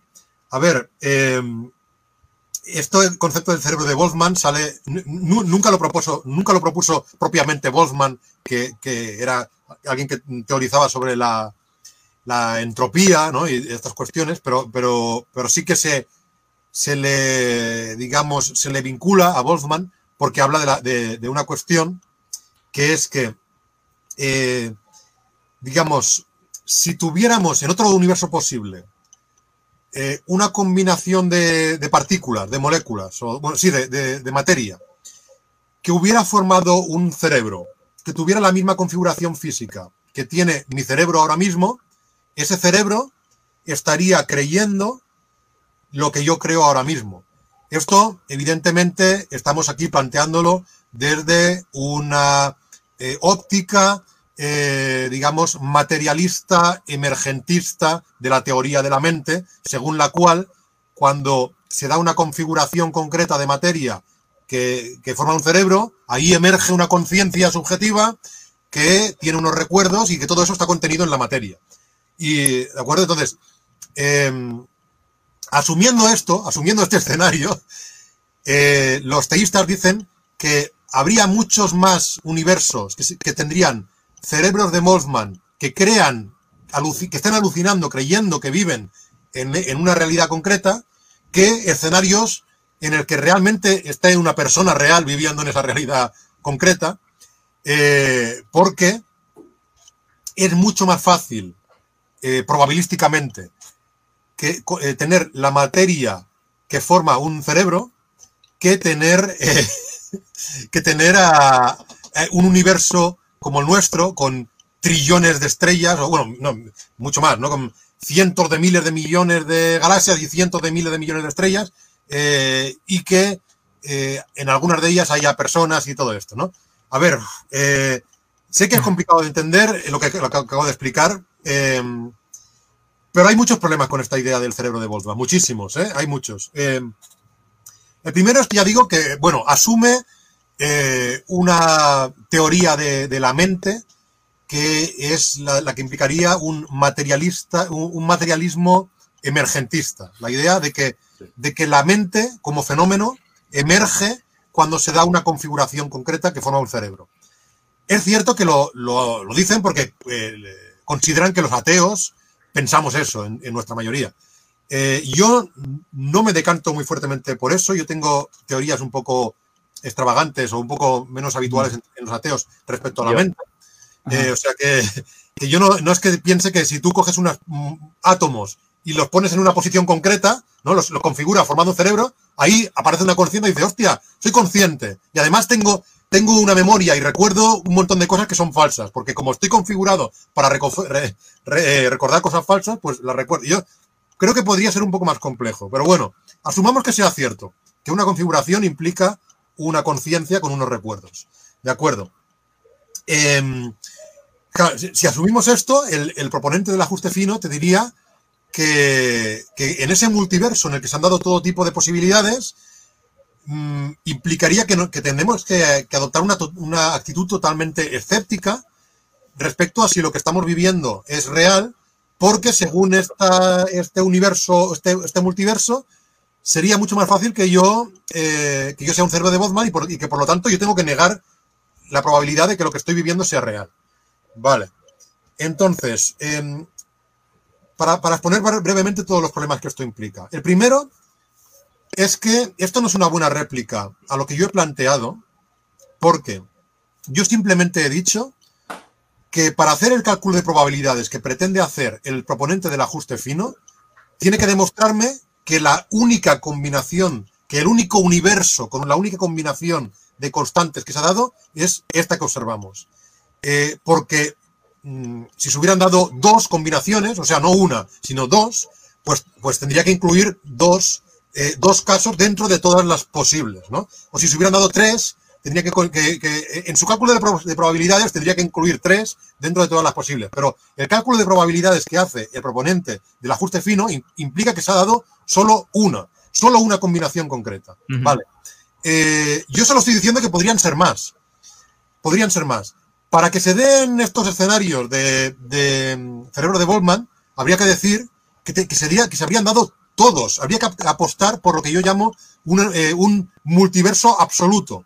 Es decir, que todas las cosas posibles se hubieran dado. Todas las realidades posibles fueran actuales. Esto es muy exagerado, esto es, eh, o sea, es una, sería un, una postura demasiado extrema, eh, o sea, demasiado... que no, no, tendrí, no, no, tendríamos por qué afirmar para negar el ajuste fino. Yo solo digo que pueden haberse dado más de una. Eh, podrían haberse dado 200 combinaciones, podrían haberse dado trillones de combinaciones, pero no tienen por qué haberse dado todas las posibilidades. Eh, y además, aquí no estamos contemplando solo combinaciones, sino que estamos contemplando todas las realidades posibles. ¿no? Entonces, yo no digo que tendrían que por qué haberse dado todas las realidades posibles. Esto sería un universo absoluto. Podrían haberse dado infinitas combinaciones sin que eso implique que se hayan dado todas, porque hay, hay algunos que, con, que confunden un, digamos, un multiverso infinito con un multiverso absoluto. No es lo mismo infinito que absoluto. Un ejemplo lo tenemos en los números. Eh, digamos, el conjunto de los números pares. Es un conjunto infinito, digamos, ¿no? Como, como conjunto teórico. Pero no es absoluto, no contiene todos los números. Hay números que están fuera de los números pares. ¿De acuerdo? Entonces, el conjunto de los. Eh, en un, si, suponiendo que hubiera infinitos universos con infinitas combinaciones de, de constantes, eh, esto no tendría por qué incluir todos los universos posibles. Es decir, no tendría por qué incluir un universo en el que yo soy un cerebro de Boltzmann, porque eh, simplemente, o sea, el hecho de que sea infinito no implica que sea absoluto, como he mostrado con los números. O sea, algo puede ser infinito y no, puede, y no tiene por qué, contener todas las posibilidades. De acuerdo. Eh, igualmente, incluso asumiendo, pues que. Pero vamos a asumir que fuera infinito y que. que vamos, a ver, vamos a asumir que se hubieran dado, no, que, fuera infinito o absoluto, no. Vamos a, a, a, asumir que se hubieran dado trillones o cuatrillones de probabilidades, ¿no? Lo que te seguiría argumentando el defensor del ajuste fino es que, bueno, pues que, que él piensa que es más probable. O sea, que, que antes se dará un cerebro de Wolfman que un universo como el nuestro. Vale. Eh, o sea, que, que, si hubiera, por ejemplo, cuatro trillones de universos, pues eh, se habrían dado antes universos en los que yo soy un cerebro de Wolfman que, uni que, universos en los que yo soy lo que yo creo ser, una persona fruto de la, evolución en un planeta concreto. ¿no? O sea, eh, esto es falso. Esto que dicen es falso. No es más probable que yo sea un cerebro de Wolfman alucinando una vida con un sentido coherente que yo esté viviendo esa vida con un sentido coherente. Quantum Fracture, el físico, tiene un vídeo sobre los cerebros de Boltzmann muy interesante, en el que, entre otras cosas, argumenta el absurdo de que eh, ese cerebro de Boltzmann, además, o sea, fija, fijaos, es improbable que no solo tendría que haberse dado por puro azar una combinación de partículas que dé lugar a un cerebro, sino que además ese cerebro tendría que estar configurado de tal manera que en sus recuerdos tenga una explicación de por qué él no es un cerebro de Boltzmann, sino de por qué él ha surgido de la evolución. O sea, esto es improbabilísimo. Esto, ellos lo ponen como que es más probable que el universo en el que vivimos, pero es falso, no es, no es más probable. Además, es que aquí no lo voy a exponer porque sería muy largo, pero yo hice una demostración, digamos, lógico-formal, de por qué, eh, asumiendo de entrada, como premisa, como axioma, asumiendo que yo soy un cerebro eh, que existe un, cerebro material con un conocimiento, eh, es mucho más probable que yo siendo un cerebro exista en un universo en el que existe una gran cantidad, o sea, un universo grande en lugar de uno pequeño, que exista en un universo temporalmente extenso en, lugar de uno temporalmente breve, y que exista un, en un, universo en el que unas leyes simples expliquen mi existencia como, como cerebro. Por lo tanto, mi existencia como fruto de la evolución por selección natural en un universo gigantesco como que, como que conocemos, en un universo muy eh, largo en el tiempo como el que conocemos, con miles de millones de años, esto es más probable que mi existencia en un universo que solo contenga un cerebro y que exista hace cinco minutos, pero que ese cerebro crea que tiene un pasado muy largo y crea haber una... Esto no es más probable.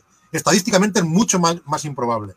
Eh, yo hice una demostración que, que, la equiparaba con, con palabras. Eh, ponía palabras, con, o sea, como combinaciones de letras, y decía que es mucho más probable, que, probable si, si, si, los universos son combinaciones de letras de, de todo tipo de tamaños, y, y, los cerebros son una, y además son combinaciones de letras aleatorias, y las palabras, y, y los cerebros son palabras. Por ejemplo, un cerebro es la palabra, pues no sé, la palabra. Eh, mm una, que sea larga, como eh, supercalifragilístico, ¿no? Eh, eso es un cerebro. Vale, pues es mucho más probable que la palabra supercalifragilístico aparezca en un universo grande, es decir, en un universo que contenga montones de letras, en un universo longevo en el que, que eh, las letras hayan podido ir variando durante mucho tiempo y en un universo en el que haya unas leyes simples que expliquen por qué se han ido formando palabras como, como supercalifragilístico. ¿Eh? ¿De acuerdo? O sea, esa palabra, que es un cerebro, en mi analogía, esa palabra es más probable en un universo como el nuestro, en un universo grande, eh, extenso en el tiempo y en el espacio, y que ha surgido como fruto de la selección natural. Y es mucho, menos, mucho más improbable que la palabra supercalifragilístico salga en un universo que solo contiene esas, esas letras de la palabra y que se han dado de golpe a la primera y que se han dado sin ninguna explicación causal de, eh, simple de cómo se han producido. Entonces, la, la, alternativa de los cerebros de Boltzmann no es, no es buena. Por lo tanto, y aquí, disculpadme por haberme extendido tanto, pero eh, quería contemplar muchos escenarios. ¿no? Eh, no, no, entonces, por lo tanto, creo que los teístas tienen muchos problemas para defender la contingencia de las, de, de las constantes físicas que observamos y la eh, unicidad de las constantes físicas que observamos, porque no tienen argumentos para la... Yo no conozco argumentos ni para la contingencia ni para la unicidad. En el caso de la contingencia, tienen un problema con Dios como ser necesario, como hemos explicado, y en el caso de la unicidad, pues ya, ya he explicado que no, no, tienen argumentos para explicar que nos hayan dado muchas otras. Eh, sí. Bien, sí, sí, sí. Oigan, no, yo no. quiero mandar un saludo a Jololipa, que también aquí, Aquí anda, se- sí, ya, sí. ya llegó. Ya hace ratito hablé de lo que me contaste de las probabilidades. Y también Roberto Rizo, que fue quien propuso este, este directo, ya este nos comenta aquí que llegó, que llegó tarde, pero pues aquí está, ¿no? Igual, sabes que lo puedes ver en diferido. Exacto. Eh, ahorita estamos hablando sobre su segundo argumento, que es el del ajuste fino. Primero él habló de la, de la tercera vía atomista. Entonces, este, no sé, Alan, tú ibas a decir algo antes de que yo te interrumpiera. No, no te preocupes. Eh, es- está bastante interesante porque eh, eh, en cuanto a este, a este tema hay, hay bastantes, bastantes cosas que podríamos decir, pero para no alargar tanto el, el- el tema, precisamente es esta situación en donde, en donde nosotros, por ejemplo, lo, lo que te dije hace rato, ¿no? Que cuando, cuando quieren meter esta variable de Dios en, en, en, en, cuanto a toda la, la, la situación de que lo que es la probabilidad de que nosotros hayamos existido como, como de, la manera que existimos, eh, que, que somos precisamente de la manera que somos, así, va- vamos a plantearlo así, ¿no? Eh, a- hay, desde, desde el problema del, del, del Dios, del Dios este cristiano, en donde, donde se, se afirma, ¿no? De que quiere que todos se salven, ¿no? A- que, que, no pasen al, tema de la destrucción, depende de cuál sea tu dogma, o el infierno, el, el infierno eterno, ¿no? Dice, quiere que todos se salven, pero al mismo tiempo el, el, el, la, co- la, la manera de supervivencia del, del, del ser biológico, por ejemplo, es mediante, mediante la reproducción, eh, al menos nosotros, que eh, en donde entre cientos de miles de, o mejor dicho, much- bueno, no sé cuántos, cuántos espermas suelte, su- se suelta en una eyaculación, pero si, si nosotros tomáramos casi, casi como por decirlo En así, una este- mía ya no salen. ah, bueno, en- en Armando no, pero, eh, pero, pero tomáramos, por decirlo así, al, a- espe- un- esperma por esperma, to- todos podrían nacer en un, en un ser humano distinto, con, con deseos, con voluntad, con, con planes y con, y, y con, y con alma, entre muchas comillas, ¿no? Por decirlo así, para, para, el, para el teísta, ¿no? Pero ¿qué pasa? Entre todos esos cientos de miles nomás nace uno, dos, y en casos extremos de tres en delante, por, por- en, pocas ocasiones, ¿no? Entonces, ¿qué pasaría con todos esos posibles seres humanos que pudieron haber nacido, pero no nacieron y que no tienen alma y que nada? O sea, estamos hablando de, una situación en donde, en donde, en donde si realmente fuera, eh, o sea, Dios, Dios creó un- un- un posible universo finamente ajustado, en donde incluso así tuvo que, tuvo que hacernos de una manera en la cual se, te- se tendrían que perder, perder muchas oportunidades de muchos seres que pudieron haber existido, pero no existieron. Entonces, ¿qué pasa ahí? Bueno, pues precisamente, precisamente que, que la, mi- la misma, la misma naturaleza nuestra no- nos dice que no hay aquí un, un diseño inteligente como tal. De hecho, precisamente por poco probable que es que nosotros nos, nos este, sobrevivamos, ¿sí? El, el cuerpo se ha desarrollado de manera en la que, en la que se pueda, por decirlo así, hacer que nosotros podamos, podamos este, tener más probabilidad de nacer y de reproducirnos. Pasa, pasa por, el por, por ejemplo, con el tema de los espermas. Este, y, y, y, y, vamos, e- ese es un tema en- entre tantos, ¿no? Ahora, en cuanto al tema de la mente que, que comentabas hace, hace rato, este, imagina, vamos a poner en el caso hipotético imposible porque do- dos, este, no, no puede haber una misma configuración de, dos cosas, al menos hasta donde yo sé. Eh, imagínate que, que, que tú, que tú, Aristarcus, hubieras nacido con tu misma configuración de cerebro eh, hace mil años. Tú serías una persona totalmente diferente, aunque en esencia tendrías la misma materia y todo, tú, se, tú serías una persona distinta porque, porque te habrías criado en circunstancias distintas, tú La tendrías otras creencias, tus también. experiencias te hubieran hecho que tu personalidad hubiera sido distinta. ¿Sí? Por ejemplo, por ejemplo, incluso en este mismo tiempo, si tal vez yo hubiera nacido en Oriente Medio, yo no sería ateo, yo sería, yo sería, este, yo sería Mm. musulmán. Eh, yo tendría otras complicado, ¿eh?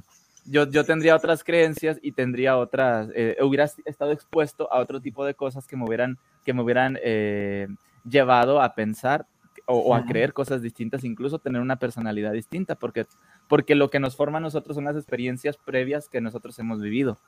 Yo no pensaría como pienso hoy si no hubiera tenido experiencias previas en mi propia vida y en mi propia carne y, y con, y con, y con, con las cosas observadas en, en, en mi vida, ¿no? Entonces, eh, eh, esto es algo bien, bien, bien interesante porque aquí tendría, aquí con, con esta situación se podría poner incluso en tela de juicio el tema del alma, porque, porque, porque en este caso... De hecho, hay que hacer un episodio sobre el alma, brother. Ajá, De hecho, por- por- estoy pensando en que para eso podríamos invitar a esta Lone. Hace ratito estaba hablando con ella. ah, ok, Este, podremos, podremos ver. pero Podríamos, no, no le he planteado que sea puntualmente ese tema, pero creo que podría ser bueno. Ah, eh, para- en- no acabo de entender lo que comentaba Alan, A ver, a ver. eh, por- por- porque tú dices en relación a lo que, a lo que he comentado de los cerebros de Wolfman o... o- No, no, no, no. Se, Ah, me ah, vino, vale. se, me, se me vino a la mente lo que lo quise comentar porque también es que yo lo quería comentar porque a- aparte de, todo lo que tú estás comentando, o sea, Sí. si, si, si nosotros planteamos un, un, un, un único, una, una, una- una única respuesta, perdón, sobre, sobre tratar de, de- de afirmar la existencia de Dios y todavía no nada más contentos con, con querer afirmar la existencia de un Dios filosófico, si tú quieres, sino también querer meterlo a un dogma específico, como el Dios cristiano, el Dios musulmán, el Dios de cualquier otra religión, nos metemos en más problemas. Entonces podemos meter más y más y más y más y más cuestionamientos. Por ejemplo, ahorita por eso mencioné el tema del alma, ¿no? En donde, en donde por ejemplo, se, se, o sea, en, en el, en el cristianismo, vamos, vamos a ponerlo así, se cree que existe el alma como tal, ¿sí? Y, Sí. eh, y precisamente el, en el tema del, de, de- o sea, el alma está separado de nuestra conciencia, a decirlo así, de, nuestra, de nuestro ser material, por decirlo así, de, de lo que produce las conexiones neuronales son, son algo material, ¿no? Vale. Este, exactamente. Entonces, por ejemplo, ¿cómo sería entonces que nosotros pudiéramos, a lo mejor, nosotros obtenido la salvación de, del Dios, de un Dios específico, en, cua- en, en cuanto nosotros tuvimos una, un tipo de vida específica, pero a lo mejor no lo hubiéramos tenido si hubiéramos nacido en otras circunstancias, donde hubiéramos rechazado esa, esa existencia de Dios o a ese Dios específico. No sé si me doy a entender. Entonces, a- aquí, aquí ya habría un problema, oye, habría un problema en cuanto a, a- a la, la explicación de, de- del, ¿cómo se dice así? Es que se me fue la palabra, se me fue la palabra, iba, iba a decir algo ¿Ya muy específico. fino se o me qué? fue. No, no, no, no, se me fue. lo- se me Se fue. fue. Bueno, e- en ¿Quiere- sí es, en sí es que, en sí es que, por ejemplo, eh, en que el, el Dios que se propone, siendo que, siendo que es un Dios eh, siem- eh, benevolente, por decirlo así, infinitamente benevolente, creó las condiciones específicas para que, por ejemplo, nosotros fuéramos ateos. Vale, de acuerdo. Sí, sí, sí. ¿sí? Cuando en a lo mejor en otras circunstancias nosotros hubiéramos sido Mm. Se Porque... Creo que se silenció Alan, no sé. no se ¿Me oye? ¿no? Sí, no, no se oye, Alan. Estás ahí. Bueno, yo quiero decir algo también. Ahorita volviendo al tema de, de los este, espermatozoides que decía Alan, ¿no? O sea, me acordé de un meme donde hay una persona haciendo malabares con platos, ¿no? ¿Ahora? Pero está... Ahora, ahora sí. Sí. Bueno, voy a, voy a hablar de mi meme rápidamente, ¿no? Ya iba, ya iba a Es- terminar, ya iba a terminar. Que- Sí. que Ah, bueno, en, en otras circunstancias nosotros hubiéramos, hubiéramos sido eh, fervientes que- eh, defensores de, de- de- de Dios, ¿no? Pues Pero, pero, pero nacimos en un, en un punto en específico en donde llegamos nosotros a ser ateos y, y- y estar criticando precisamente la existencia de Dios y no obtener esa salvación que, que pudimos haber obtenido en lo mejor en otras circunstancias. Eso es lo que estaba tratando de decir. O Vale, sea, sí, no, eh, a- a- hablando de un dogma en específico, ¿no? Porque, porque por ejemplo, ahorita estamos, estamos criticando o estamos, trata- estamos eh, respondiendo a, a los argumentos de Dante Urbina, siendo que aparte de usar, eh, eh, ¿cómo se dice?, argumentos filosóficos, lo tiene que justificar también con su Dios cristiano, ¿no? Con el Dios católico, por decirlo así. Entonces, eh, eh, eh, a eso es a lo que voy. Eh, también sería eso un problema específico de, de ver cuál sería la intención. eh, pero bueno, eh, no, no tiene nada que ver con lo que dijo Aristarco, solamente lo quería como complementar porque eh, Ujú. precisamente es esto, o sea, aquí lo que se hace es, es por ejemplo, tratar pero, de... bueno, yo, yo solo, para responder a lo que acaba de decir Alan, solo muy brevemente, ¿eh? Sí, sí, sí. Eh, eh, Craig, William Lane Craig, cree tener una, una respuesta a lo que tú has planteado, eh, diciendo que Dios pone, que, que una posible respuesta sería que Dios hubiera puesto a toda persona que él sabe que estaría dispuesta a aceptar a, Dios en unas circunstancias en las que lo conozca y lo acepte. ¿no? O sea que todas las almas que él, que Dios sabe que, que lo aceptarían, los, los ha colocado en lugares en los que van a, recibir la palabra de, de Jesús o en, o en los que van a tener una experiencia que le. Esto lo, hay- había un vídeo en el que lo explicaba Craig. No, no sé, si- seguramente habría muchos puntos en los que se podría atacar, pero Sí. solo para, para ponerlo aquí. No, ya entraríamos Bueno. aquí en el debate del calvinismo, el arminianismo, el caso Sí. Craig, el molinismo. Ahí, si quieren, yo sí me meto a discutir porque ese tema sí lo traigo bastante Ajá. fuerte. pero- Ah, perfecto. bueno, el, ahorita el- no. el meme, el meme Armando, perdón. que te El meme, miren, este, yo voy a contestarle a Dante Urbina con un meme. Con esa seriedad vengo. ¿no? Miren, este, se ve una persona haciendo malabares, pero atrás se ve como una especie de escalera. Y, el, y la persona está haciendo malabares con platos, con platos de cerámica, pero atrás se ven todos los platos rotos, ¿no? Y adelante se ve la persona haciendo los malabares y mucha gente aplaudiéndolo. Sería este un caso, bueno, está ilustrando el sesgo de superviviente, donde solamente estamos viendo el producto final, mientras que hubo un proceso muy largo de ensayo, prueba y error, ¿no? Donde muchos platos se quebraron.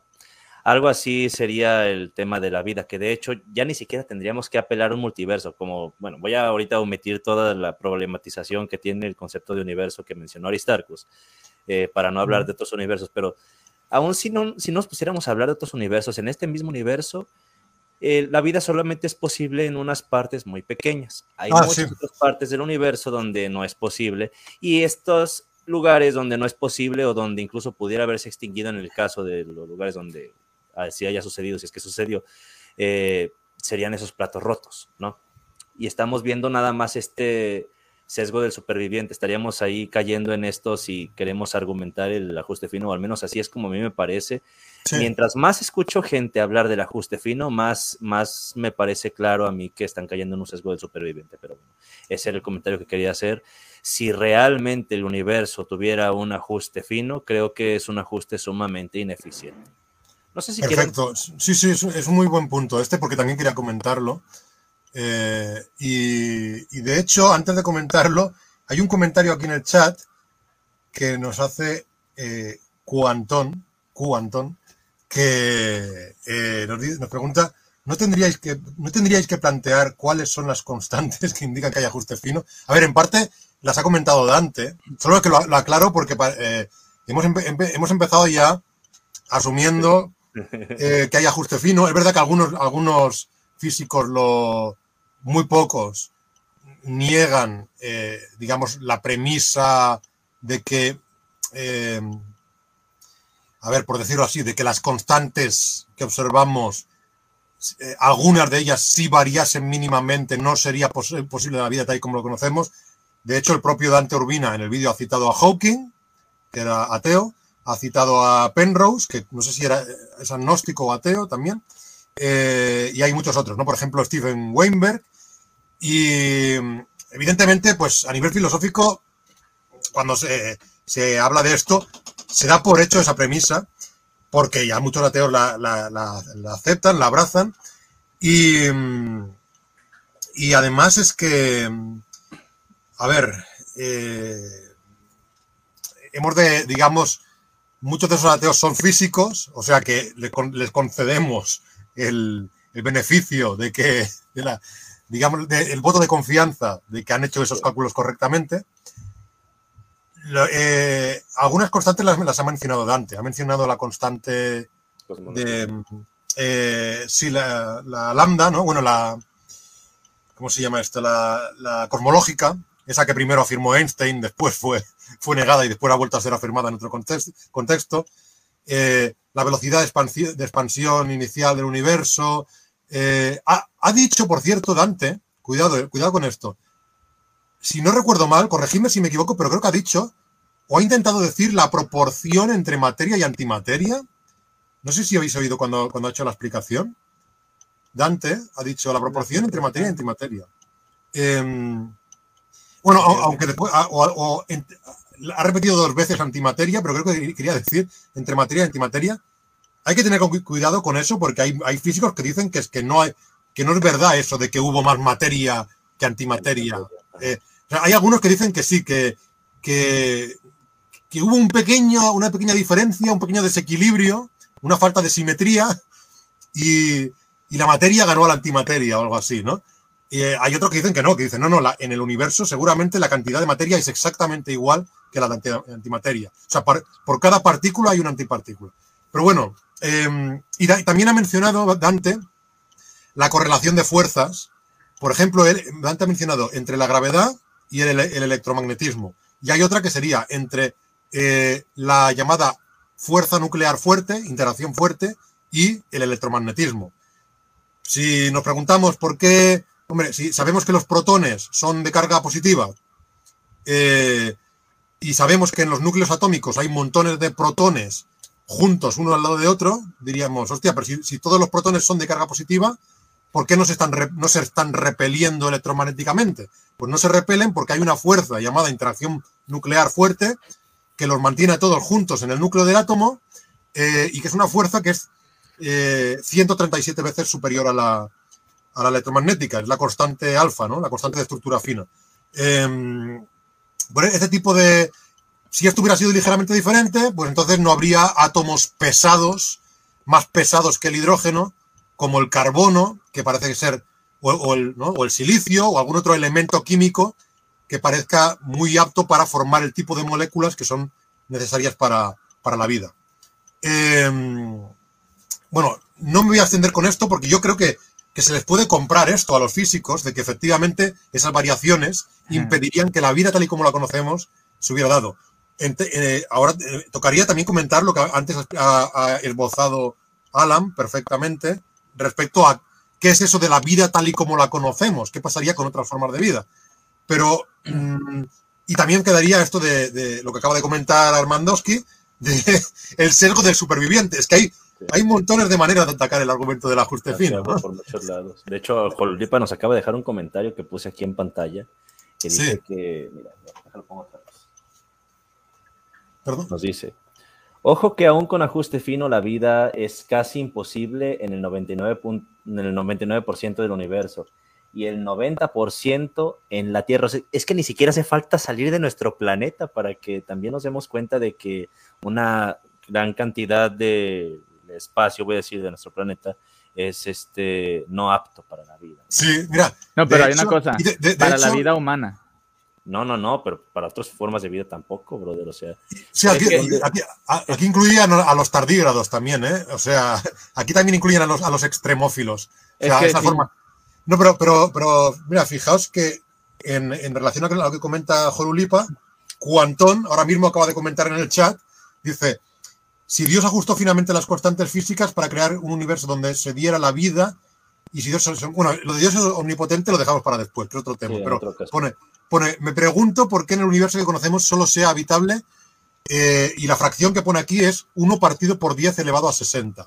Eh, esto creo que es un cálculo que se hace comparando la proporción de, eh, o sea, comparando lo que sería la, biosfera terrestre con el volumen de universo conocido, ¿no? Que por el momento es cierto que podría existir vida extraterrestre, eh, y yo incluso apuesto porque sea probable, pero por el momento es, lo que sabemos, ¿no? Aquí hay que hacer una anotación, una anotación, porque en el tema de, por ejemplo, eh, el tema del, del, ajuste fino es un argumento totalmente este, antropocentrista, ¿no? O sea, decir, es que, que no, se, que, que, no es apto para la vida humana, pero precisamente hablando de, de, lo, lo, que es la probabilidad de que haya vida, o sea, tenemos organismos que habitan prácticamente toda la Tierra, prácticamente toda la Tierra, porque en, los, en los extremófilos que estábamos mencionando anteriormente, hay, hay organismos ah, que pueden vivir en zonas volcánicas. Estamos hablando que, en zonas volcánicas, en donde hay, un, donde hay incluso eh, eh, lugares donde hay muchísima radiación, pueden perfectamente sobrevivir ciertas especies ahí. Por eso digo, pero como el ajuste fino se usa específicamente, precisamente para, para, el, para la existencia del, del, ser humano, nosotros como tal, entonces ahí, ahí se, se, usa. Pero no, podemos nosotros inferir que es muy probable que haya otro tipo de vida, incluso inteligente, en otras partes del universo, con, con resistencia a, tipos extremos de, de, de, temperatura o, de situaciones o de radiación, cualquier otra cosa, en donde se podría dar la vida. Entonces, aquí precisamente, o sea, saliendo del antropocentrismo como tal, eh, realmente, realmente, o sea, ahí sí entraría en el que la, la vida en, en, el, en, el en, en, la, en la Tierra sería más del 80 o 90% para nosotros, porque nosotros habitamos solamente un pequeño porcentaje de la Tierra, ¿no? Sí, pero, a ver, eh, lo, con lo que comentan hay, varias cosas. Hay una que es cierta, eh, que es que efectivamente, yo más, más que antropocentrista, diría que quizá, quizá el argumento cae en, un sesgo que, citaba un, físico crítico del ajuste fino que se, llamaba, se llama eh, Victor Stenger, que es, él, lo llamaba el chauvinismo del carbono. O sea, asumir que tiene que haber carbono para que haya vida. Em, a ver, yo voy a decir que eh, hemos de ser prudentes porque si, si, lo, si lo planteamos como lo ha planteado Alan, eh, los defensores del ajuste fino, del argumento del ajuste fino, seguramente replicarían que, que no, no, que, que, el argumento del ajuste fino está contemplado para todo tipo de vida, no para la vida humana, no, no, que está contemplado para todo tipo de vida. Y esto, eh, aquí entramos en un terreno interesante. ¿Por qué dicen esto los, que, los teístas que defienden el argumento? Porque, eh, bueno, para empezar, para empezar, mm, hay ciertas estructuras, de- eh, digamos, materiales, eh, que parecen ser eh, más aptas, más idóneas, para que se dé el tipo de, digamos, de ordenación compleja tendente a la autorréplica, que es lo que entendemos como vida realmente. O sea, cuando, por ejemplo, el, el físico Schrödinger, Erwin Schrödinger, escribió un libro muy bueno, porque es que además es físico, pero era un libro sobre la vida, que se llama ¿Qué es la vida? Y Schrödinger con- consideraba que la vida era pues una mm, forma ordenada, eh, o sea, digamos, una combinación mm, que, que tenía un orden concreto y que tendía a replicar ese mismo orden que es lo que es lo que hace una, una molécula pues de ARN o, o cualquier tipo de molécula autorreplicante. Hace copias de una Ujú. misma configuración orde- ordenada. ¿Vale? Y esa es, esa es la base para que se dé lo que, lo que entendemos como vida. Em, hay quienes, quienes dirían que para que se den este tipo de configuraciones van, eh, son muy, eh, digamos, o sea, los, hay elementos químicos que son más propicios a dar eh, lugar a este tipo de configuraciones que otros elementos químicos. Normalmente se habla del carbono y del silicio. El- eh, ¿Por qué? Porque, bueno, por el carbono, por las propiedades que tiene, por el tipo de enlaces covalentes que permite el átomo de carbono, pues permite formar mm, moléculas que dan mucho juego a esa, para, ¿no? Eh, La, química orgánica se basa en el carbono, en Yo- moléculas con carbono y hidrógeno, ¿no? Yo creo Eh, que, yo creo que no me expliqué bien a lo mejor, porque yo Vale. nunca, o sea, yo cuando estaba hablando de, de, de, de otros, yo, yo nunca me ref- o sea, lo que yo, lo que sí hice fue decir eh, organismos biológicos, y yo creo que implícitamente ya viene, o sea, que no estoy hablando de que, de que haya otras formas de vida con, con configuraciones o con elementos distintos. Yo estoy hablando de organismos biológicos como tal. Sí, Porque ahorita Jolulipa me decía, no, Alan, el carbono es el único átomo que se presta para la vida, pero yo nunca dije que no lo tuviera. Eso es a lo que voy. O sea, yo nunca dije que no hubiera esa configuración que permite que un ser sea biológico, simplemente que claro. la, la misma adaptación hace que, que algunos organismos se hagan resistentes a ciertos tipos de, de ¿cómo se le dice? A ciertos tipos de, de- de- entornos. entornos, es todo. A ver, no, sí, sí, pero, pero claro, pero a ver, es que lo de carbono es importante porque los teístas que defienden el ajuste fino defienden que si, por ejemplo, la constante de estructura fina, la constante alfa, hubiera sido distinta, pues no existiría el carbono, porque o sea, no habría átomos de carbono y por lo tanto ningún tipo de forma de vida, según estos criterios, se habría dado, porque no, habría- no habría carbono. Me puse mucho Eh, Eh, ha puesto el zoom al máximo. Al máximo, Primerísimo plano. Eh, no habría, o sea, dicen que no habría carbono directamente. Por lo tanto, claro, no, no, no podemos plantearlo como un eh, argumento. A ver, los teístas habitualmente antes tenían un argumento bastante malo en relación a las condiciones ideales de la Tierra, del planeta Tierra, no, no del universo, sino del planeta Tierra. Y decían, ah, el planeta, el planeta Tierra está en lo que astronómicamente se conoce como la zona Goldilocks, la zona Ricitos de Oro. ¿no? Ah, Porque Ricitos de Oro, cuando entró en la cabaña de los tres ositos, eh, probó una sopa, una que estaba muy caliente y no le gustó, otra que estaba muy fría, tampoco le gustó, y cogió una que estaba templada, ¿no? Pues la zona Ricitos de Oro, la zona Goldilocks, en el sistema solar, es una zona en la que no están ni muy, ni muy cerca de del Sol ni muy lejos. Si estás muy cerca, no puedes tener agua en estado líquido porque toda el agua está en vapor. Eh, si estás muy lejos, no puedes tener agua en estado líquido porque toda el agua está congelada. ¿no? Entonces, es una zona ideal porque el agua es otro elemento, además del carbono, el agua es otro compuesto, un compuesto químico favorable a eh, conservar, eh, o sea, propicio para que se conserve la vida, porque el agua es un compuesto químico con una, unas características muy eh, curiosas, muy, digamos, especiales, que permiten que, que, aumente de volumen y, dismi- y disminuya de densidad cuando se congela y aumente de densidad y disminuya de volumen cuando se derrite y que y eso forma eh, cuando el, agua se congela forma capas protectoras eh, de hielo térmicas que aíslan aíslan en la parte de abajo y bueno eso es favorable a la vida vale y eso se, se explica por la estructura molecular característica que tiene el agua. Entonces este tipo de mm, claro por eso hay quien dice hostia a ver por qué uno si, si, si nuestra aproximación fuera que la vida es algo que puede darse en cualquier ambiente, en cualquiera, hemos de ir con cuidado con esa aproximación, porque con esa, con esa postura, porque alguien podría decir, bueno, entonces, ¿por qué no hay vida en el resto de planetas del sistema solar? ¿Por qué, por qué se ha dado solamente en la Tierra? Eh, quizá, quizás sea cierto que haya unas condiciones climáticas concretas que favorecen Sí, el sí, sí, desarrollo de la eh, vida. totalmente, totalmente. Exacto. Porque si no, habría vida en Marte, en Venus, en Júpiter. Sí, sí, sí. en- Por claro, exacto. Entonces, quizás sí que sea cierto, ¿no? Yo, yo lo que decía es que, por ejemplo, cu- cuando un teísta, a- a- yo, yo sé que, que tú decías que, por ejemplo, que se puede usar para cualquier tipo de vida, de cualquier organismo biológico, pero, Sí. pero ¿qué, ¿qué sentido tendría para un teísta defender el ajuste fino si no hubiera vida humana?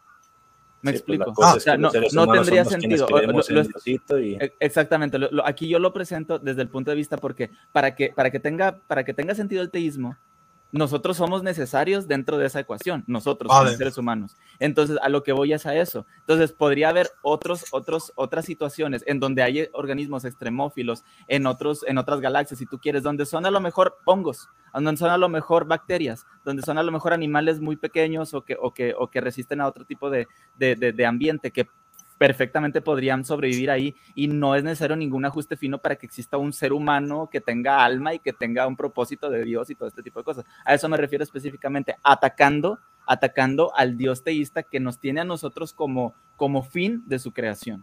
Eso es lo Vale. que estaba tratando de, de- de- de atacar, ¿no? De acuerdo, aunque, aunque debemos, debes tener en cuenta que para algunos teístas, especialmente algunos con los que yo he hablado yo, que son católicos, aristotélicos, eh, la definición de, de ser humano que tienen, eh, cuando, bueno, además, el argumento de- de- del ajuste fino lo que habla es de, de seres vivos o de seres sobre todo inteligentes o Sí, racionales, hecho, ¿no? Dante Urbina exacto. lo que dice, de hecho, porque si volvemos al directo, podemos Sí, ver que él dice vida inteligente e interactiva como la nuestra. Esas son las palabras que él usa puntualmente. Vida Exacto. inteligente e interactiva como la nuestra. O sea que podría haber vida que se haya desarrollado en otros entornos en, en los que nosotros no pudiéramos sobrevivir, por ejemplo, en otra atmósfera, otras condiciones de temperatura, de presión, etcétera, y que fuera también inteligente. Y de hecho, algunos teístas a eso lo llamarían seres humanos, aunque, aunque tuvieran ocho tentáculos y cinco ojos y, y fueran de color morado Sí. eh, y hubieran evolucionado de forma biológicamente distinta, a eso lo llamarían seres humanos, porque para ellos el- el- el- la persona o el ser humano es, está definido como un animal racional.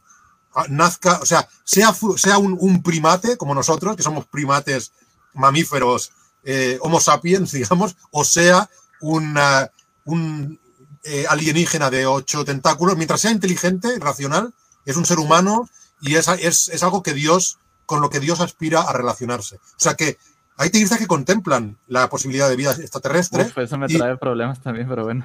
Claro, no, y a lo mejor ahí tendrían que haber tenido su propio Jesucristo, que se hubiera revelado, o a, o a lo mejor no, o a lo mejor es- a lo mejor somos nosotros que tenemos que llevar ahí la palabra de Jesucristo, igual que, Sí. hombre, al fin y al cabo tuvimos que llevarla, bueno, tu- los, los europeos tuvieron que llevarla a América, ¿no? Pues de la misma manera, lo- los habitantes del planeta Tierra tienen que llevar la palabra de Jesucristo a, a otros planetas con Me- otro. Me, dio mucha risa una porque... caída también. Me- una mucha risa porque-. Me da mucha risa porque hace poco, hace poco, bueno, ya tiempo vi un TikTok que estaba como un humano hablando con un alienígena y, dice, y le dice el humano a, la, alienígena, oye, ¿tú conoces a Jesús? Ah, sí, es buen tipo, eh, viene y nos visita tres veces al año. Y, y di- y dice, dice, dice, el, dice el humano, ¿tres veces al año? Dice, ¿qué? ¿Usted no los visita? Este, no, pues tiene una- vino, vino una vez hace dos mil años y ya no, ya, ya- ya no nos visitó. Y le dice el alienígena, pues, ¿qué le hicieron ustedes? Me da mucha risa por eso, ¿no? Pero estos alienígenas tendrían un problema porque entonces eh, no ha muerto por, no, no, ha, no, ha, sufrido por los pecados de esos alienígenas. Es que a lo mejor ellos no cometen pecados. a, lo mejor no. a lo mejor no tienen un pecado original del cual redimirse. Claro, claro, es verdad. No, no, era un chiste nomás, pero. No, no, pero. Me, acuerdo de eso. Está bueno. Este, pero, pero sí, o sea, yo, yo, lo, yo lo mencionaba más que nada desde el punto de vista en donde tú, tú te, o sea, ve la mitología de, por ejemplo, la, la judio-cristiana y cuál es el, el, el, fin de la creación, el, de, de, la creación de Dios, nosotros. Pues es adorar a Dios, es la gloria, o sea, dice básicamente que, que Dios crea a todo para su propia gloria y al ser humano puntualmente lo crea con el propósito de adorarle, O sea, un ser sin necesidades necesita que lo adoren. Pero bueno, es otra cosa. el, el, punto es que al fin y al cabo nosotros somos necesarios en esa, en esa, en esa ecuación para que, para que se cumpla ese propósito. Entonces, si no hay ese propósito y hubiera vida unicelular o, o, o, o en forma de, o sea, que no fuéramos nosotros o que no hubiera vida inteligente, entonces, al menos el Dios de las religiones que, que, que, en donde, por eso yo digo, puede haber un Dios, podría haber un Dios que hubiera creado las cosas, por decirlo así, que, que hubiera, que en donde no hubiera a lo mejor vida inteligente y eso no quita que no podría haber un Dios.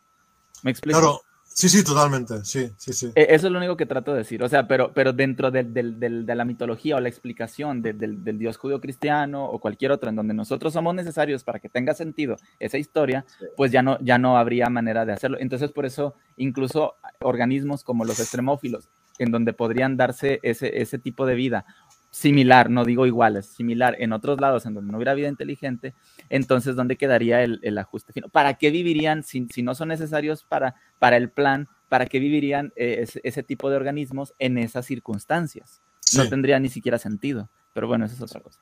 Oigan, quisiera volver un poquito al directo de este Dante. Dale, dale. Porque... Para terminar, porque ya nos tardamos un rato. No, iba a mencionar también otra cosa. Ahorita que mencionaste lo del antropocentrismo, alguien ahí en su público le preguntó eso precisamente ahí en el directo y él contesta, ¿no? Pero bueno, yo creo que lo que vale la pena de ese directo son básicamente los primeros minutos, porque es cuando expone los argumentos con los que según él está destruyendo el ateísmo. Obviamente sí. también cuando le hacen preguntas, él ahí responde eh, ciertas cuestiones, pero creo que, creo que la sustancia, lo fuerte, lo fuerte está sí. pues, ahí primero, ¿no? Entonces, bueno, vamos a volver a escuchar a este señor. Escuchemos a Dante Urbina. Y esto nos lleva al punto 2 del argumento. Que este ajuste fino que explicaba el universo puede explicarse por tres opciones, básicamente. Necesidad física, o sea que físicamente necesariamente tenía que ser así, por azar o por diseño inteligente. El punto es que la única opción razonable, y esta es la tercera premisa del argumento, es el diseño inteligente. Ojo, no confundan aquí, no estoy hablando del diseño inteligente de los creacionistas, como negando la teoría de la evolución, etcétera. No, la teoría de la evolución no hace ningún daño a este argumento, porque para que haya evolución, ¿qué se requiere? Que primero haya vida. Pero para que haya vida se requiere qué cosa primero? Que el universo tenga que cumplir ciertas condiciones desde el inicio que habiliten la posibilidad de que pueda haber, aunque sea la primera forma de vida, que luego si quieren puede evolucionar, si es que alguno quiere suscribir la teoría de la evolución. O sea, cuando hablo de diseño inteligente, no me refiero al diseño inteligente como que Dios tenga que diseñar cada organismo de forma específica. No. Me refiero a un diseño inteligente cosmológico, que Dios al conjunto, el cosmos, ya le habría impreso ciertas características especiales para que eventualmente desarrolle vida inteligente e interactiva como la nuestra. Esa es la hipótesis más razonable, porque la hipótesis del azar es absolutamente una locura. Me explico.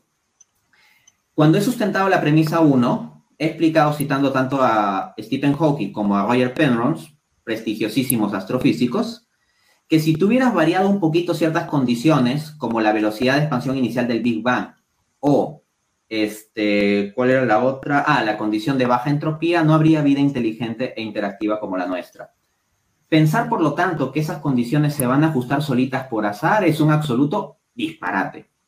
En cuanto a la segunda opción de que sea por necesidad física, o sea, porque el universo necesariamente tenía que cumplir esas condiciones, eso es simplemente falso. Y de nuevo le cito al ateo Stephen Hawking, quien en su libro El Gran Diseño de 2010, escrito junto con Leonard Lodinov, plantea un modelo con base en la teoría M en que habría hipotéticamente 10 elevado a la 500 universos posibles consistentes con nuestras mismas leyes físicas. Entonces, no hay nada en nuestras leyes físicas que obligue a que las constantes iniciales o condiciones iniciales del universo sean las que han permitido la aparición de vida inteligente e interactiva como la nuestra. Más bien, físicamente el universo podría haber tenido muchas formas y en la enorme mayoría de las formas alternativas no habría vida inteligente e interactiva como la nuestra. En consecuencia, la opción más razonable es pensar que hay una mente detrás de esto procurando ese ajuste fino de las condiciones como para darnos esa señal de que hay específicamente un diseño. Esta mente inteligente detrás de tal diseño cosmológico es lo que conocemos con el nombre Dios, que tendría que ser un ser con intelecto y con voluntad para concebir ese orden específico y para desearlo. Y también un ser con capacidad de agencia, con capacidad de crear. Entonces, todo esto cuadra con el concepto de Dios. Cinco, por lo tanto, Dios existe. Así pues, he concluido mi presentación de dos argumentos a favor de la existencia de Dios y que implican la refutación del ateísmo y también del agnosticismo, porque en tanto estos argumentos son argumentos racionales que llegan a su conclusión, el decir no hay pruebas razonables de la existencia de Dios es simplemente un capricho, en tanto no se presenta una refutación de estos argumentos. Bien, entonces quedo atento a una ronda de preguntas. Se acabó. Esa es, como les digo, la parte donde él expone sus argumentos sí estaría interesante checar eh, cómo responder algunas de las cosas que dice, que ojo, eh, sobre todo en los últimos minutos hay algunas cosas en las que yo sí puedo estar bastante de acuerdo con lo que dice Dante, pero sí creo también que, que mete la pata mucho en algunas cosas.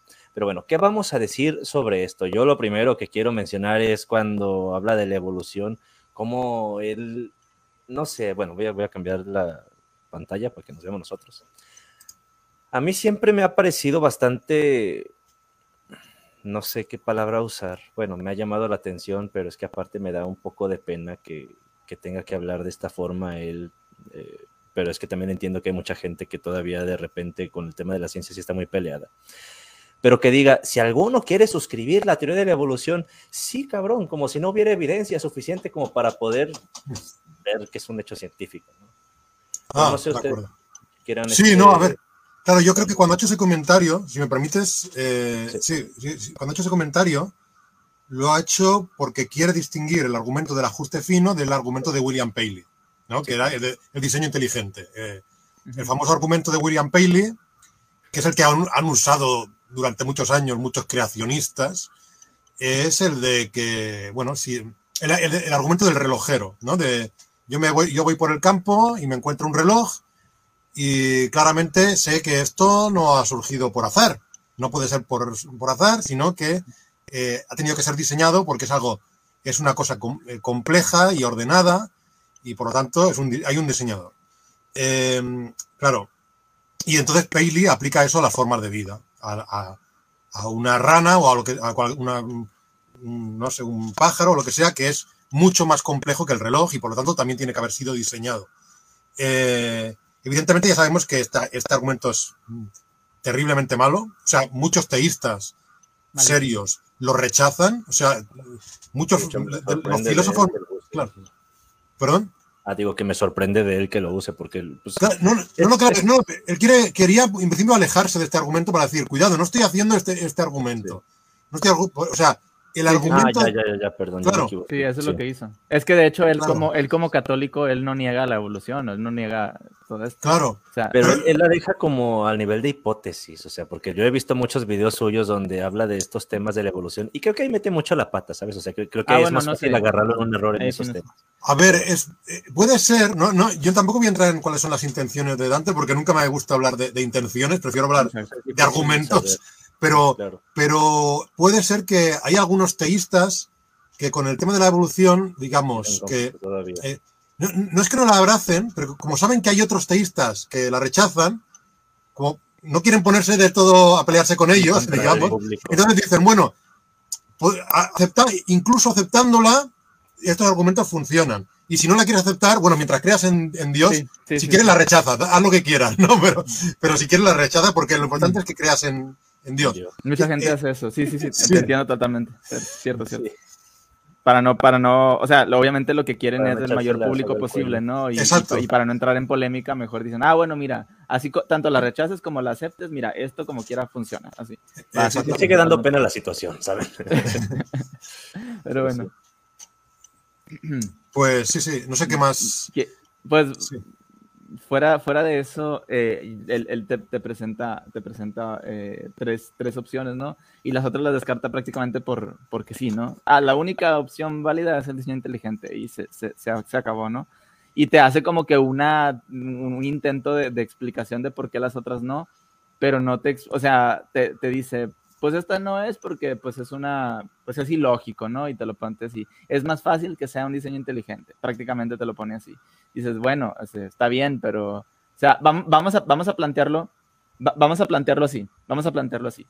Vamos a suponer que- que- que las explicaciones dadas hasta el día de hoy sobre, por ejemplo, eh, la teoría del Big Bang, es un decir, es un ejemplo es un eje- una hipótesis, ¿no? Un, un- un ejemplo hipotético e imposible, ¿no? Por decirlo así, porque ya, ya se propuso, o sea, no puede ser que no se haya propuesto porque ya se propuso. Pero vamos a ponerlo que, que, que el, el- ya se propuso como, como verdadero y probado, es lo que voy. Que la teoría del Big Bang, eh, que la, eh, la teoría de la evolución y todo esto sea falso. O sea, que, que, que, que esté equivocado y que, y que no sepamos realmente entonces en dónde estamos, cuál sea la, respuesta a por qué estamos aquí. Eso, eso no, no da automáticamente veracidad a la, existencia de Dios. Sería, lo, lo, lo que diría es que simplemente pues no sabemos cuál es la, razón por la que estamos aquí y, y por qué somos como somos, ¿no? Pero muchos, muchos creyentes lo que hacen es decir, ah, bueno, como estas otras estas cosas no funcionan o yo creo que no funcionan, por definición entonces automáticamente yo tengo la razón, ¿sí? Y eso, y eso yo creo que es lo que está haciendo aquí Dante Urbina, ¿no? Que decir, ah, bueno, como yo propongo tres y para mí estas otras dos no funcionan, pues la única que, que, que- para mí tiene sentido es esta, por lo tanto Dios existe, porque dijo así, por lo tanto Dios existe. ¿Me explico? Eso no Sí. quiere decir que esa sea la, la, la, la- o sea, que, que, que una de las, que una de las tres a fuerza deba tener, por decirlo así, eh, la razón, porque puede ser que las tres no tengan la razón. ¿Me Ah, explico? vale. Sí, sí, claro, eso, eh, podría ser una falacia, no, no de tercero excluso, pero, o sea, eh, sino de cuarto excluso, ¿no? O de quinto excluso. La, ¿no? la falacia por la cual tú das una serie de opciones y realmente no son esas todas las opciones, ¿no? Eso. Exactamente.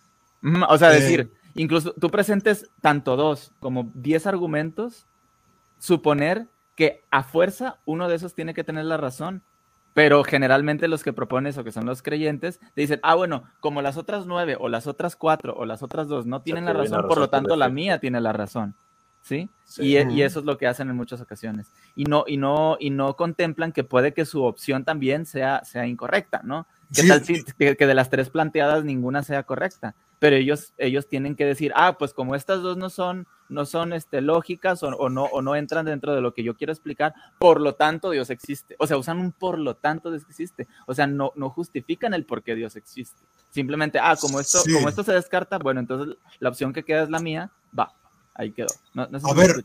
Eh, totalmente, sí, sí, te explicas. Eh, yo diría, a ver, no sé exactamente si, si al plantear esta dicotomía o esta tricotomía, estas tres, estas opciones, no sé si está cayendo en, un, en una falacia de cuarto excluso, de, o sea, de, de- de fal- de que faltan opciones, porque, a ver, más allá de la, la opción de que las constantes sean necesarias o de que las constantes eh, eh, sean fruto de- del azar, siendo contingentes. Eh, claro, o sea, de- dentro de que sean necesarias, bueno, son necesarias y ya está, son porque tienen que serlo. Y dentro de que sean contingentes, han sido eh, diseñadas por un diseñador inteligente y la otra opción es el azar, dice él. Yo creo que Alan tiene razón en que quizás podríamos mm, considerar que hubiera una explicación causal para que se hubieran llegado a dar esas constantes, o sea, que esas constantes sean el fruto derivado de alguna otra cosa más simple, pero que esa cosa más simple no sea una inteligencia. O sea, que aquí habría una, o sea, podría contemplarse un fenómeno, un fenómeno que haya producido con- contingentemente, o sea, siendo contingente, existiendo, existiendo eh, la, el contrafáctico en el que pudieran no haberse dado, que algo haya determinado que se den, no de forma necesaria, pero que algo lo haya tendido a determinar, eh, pero que, no sea una inteligencia. Eh, no sé si, por ejemplo, a, esto a esta opción se acercaría la postura de, Thomas Nagel, que es un ateo que apuesta por una especie de teleología en, el mundo natural, en el sentido aristotélico, como que hay ciertos fenómenos que tienden a, ciertos fines, pero que no serían propiamente una inteligencia, o sea que a pesar de que sería una teleología mm, encaminada a un fin concreto, pues según Thomas Nagel, no tendría por qué aplicársele la quinta vía atomista para que la teleología nos lleve a la conclusión de la inteligencia. No lo sé, pero entonces, eh, yo creo que es verdad que de entrada parece bastante mm, persuasiva la idea de que esas serían las tres opciones. O sea, de que o son necesarias o no son necesarias. Y si no son necesarias, o sea, si son contingentes, o, ha habido una inteligencia diseñadora o ha sido al azar. Mm, pero yo, yo, le acepto a Alan que quizá podríamos teorizar sobre una opción que no fuera ni azar ni, inteligencia. En todo caso, eh, también es cierto que con la opción de la inteligencia, que es la que, la que persiguen los tomistas, eh, los teístas, eh, la opción de la inteligencia, es cierto que cuando nos lleva a, a eso, a Dios, al ser inteligente diseñador, es muy problemática. O sea, es una conclusión, es uno de esos casos en, en, que, en, los que la conclusión de un argumento acaba siendo destructiva para las propias premisas de ese argumento. Eh, es una, o sea, un, un, caso en el que tú llegas a una conclusión y esa conclusión hace que deje de tener sentido la manera en la que ha llegado a esa conclusión. Porque si al final llegamos a un ser omnipotente, como Dios, inteligente, que ha diseñado las constantes, nos preguntamos, ¿pero para qué Dios necesita, para qué Dios necesita ajustar nada? Si Dios puede, eh, a ver, para empezar, para empezar, el punto de vista teísta, de alguna manera absurda, eh, está diciéndote, al mismo tiempo te está diciendo que para que haya seres inteligentes, es, hace falta, como condición, que, hay, que se hayan ajustado unas constantes de no sé qué, para que haya seres inteligentes. Y al mismo tiempo, te dice que un ser inteligente, llamado Dios, existe sin ningún tipo de ajuste fino de ningún tipo de constantes. O sea, te está negando la premisa. Te está negando que haga falta para que haya inteligencia unas constantes. Porque Dios es un ser inteligente que no ha requerido ninguna, ni ningún tipo de ajuste de fino. O sea, no es verdad, según el propio teísta, no es verdad que para la inteligencia haga falta un ajuste fino. Y además, Dios, entonces aquí los teístas dicen, no, pero nos referimos a vida, a vida material, a vida hecha de materia. Bueno, ¿y, y qué más da que esté hecha de materia? Mientras sean inteligentes, si, ese, si esa es la finalidad de Dios, Dios podría haber creado seres inmateriales como Él, ya que parece ser que según los teístas, los seres inmateriales pueden existir sin ningún tipo de ajuste fino de, de cortantes. O sea, Dios podría haber creado seres inmateriales o, o, o, o, materiales pero sin ajustes, que Dios puede hacer lo que quiera, ¿no? Podría haber creado seres inmateriales sin tener que ajustar absolutamente nada. Entonces, es una, la conclusión a la que llega el ajuste fino deja sin mérito y sin, y sin, sin sentido todo el camino de premisas que nos ha llevado hasta, la, hasta esa conclusión. Es una, cosa, es una de, esas, de esos argumentos autodestructivos. Eh, como hay muchos, hay muchos parecidos. ¿eh? El, el calam en ciertos... Sí, sí, sí, sí. Un argumento que cuando llegas a la conclusión tienes que rechazar cómo ha llegado hasta ella. De hecho, los teístas, los teístas dicen que, que, el argumento de Plantinga contra la, la, el evolucionismo le hace, le, le, le, hace eso mismo a los ateos, ¿no? Le hace que, que la manera en la que los ateos llegan a, la, a, a deducir la evolución es la conclusión a la que llegan eh, hace que tengan que negar la manera en la que haya hasta ahí, ¿no? Pero bueno, no voy a, no voy a entrar en ese argumento porque es muy complicado. Sí, Pero sí, sí, sí. Oye, de hecho me estoy acordando ahorita de, nuevamente vayan a ver el video de Aristarchus de la simplicidad. Y tú mencionabas algo que decía Richard Dawkins sobre esto del ajuste fino, o el, en su caso sí se refería directamente al diseño inteligente. Pero bueno, aquí se está hablando igualmente de un diseñador, un ajustador, ¿sabes? Alguien que se está encargando de hacer que el universo tenga las medidas y las cosas exactas que se requerían para que hubiera vida interactiva e inteligente como la nuestra, diciéndolo en términos de Dante Urbina. ¿Qué no se supone que Dante Urbina es tomista, y que por ende sostiene la simplicidad divina. Sí. Y tomando esto en consideración, entonces vamos con lo que decía Richard Dawkins.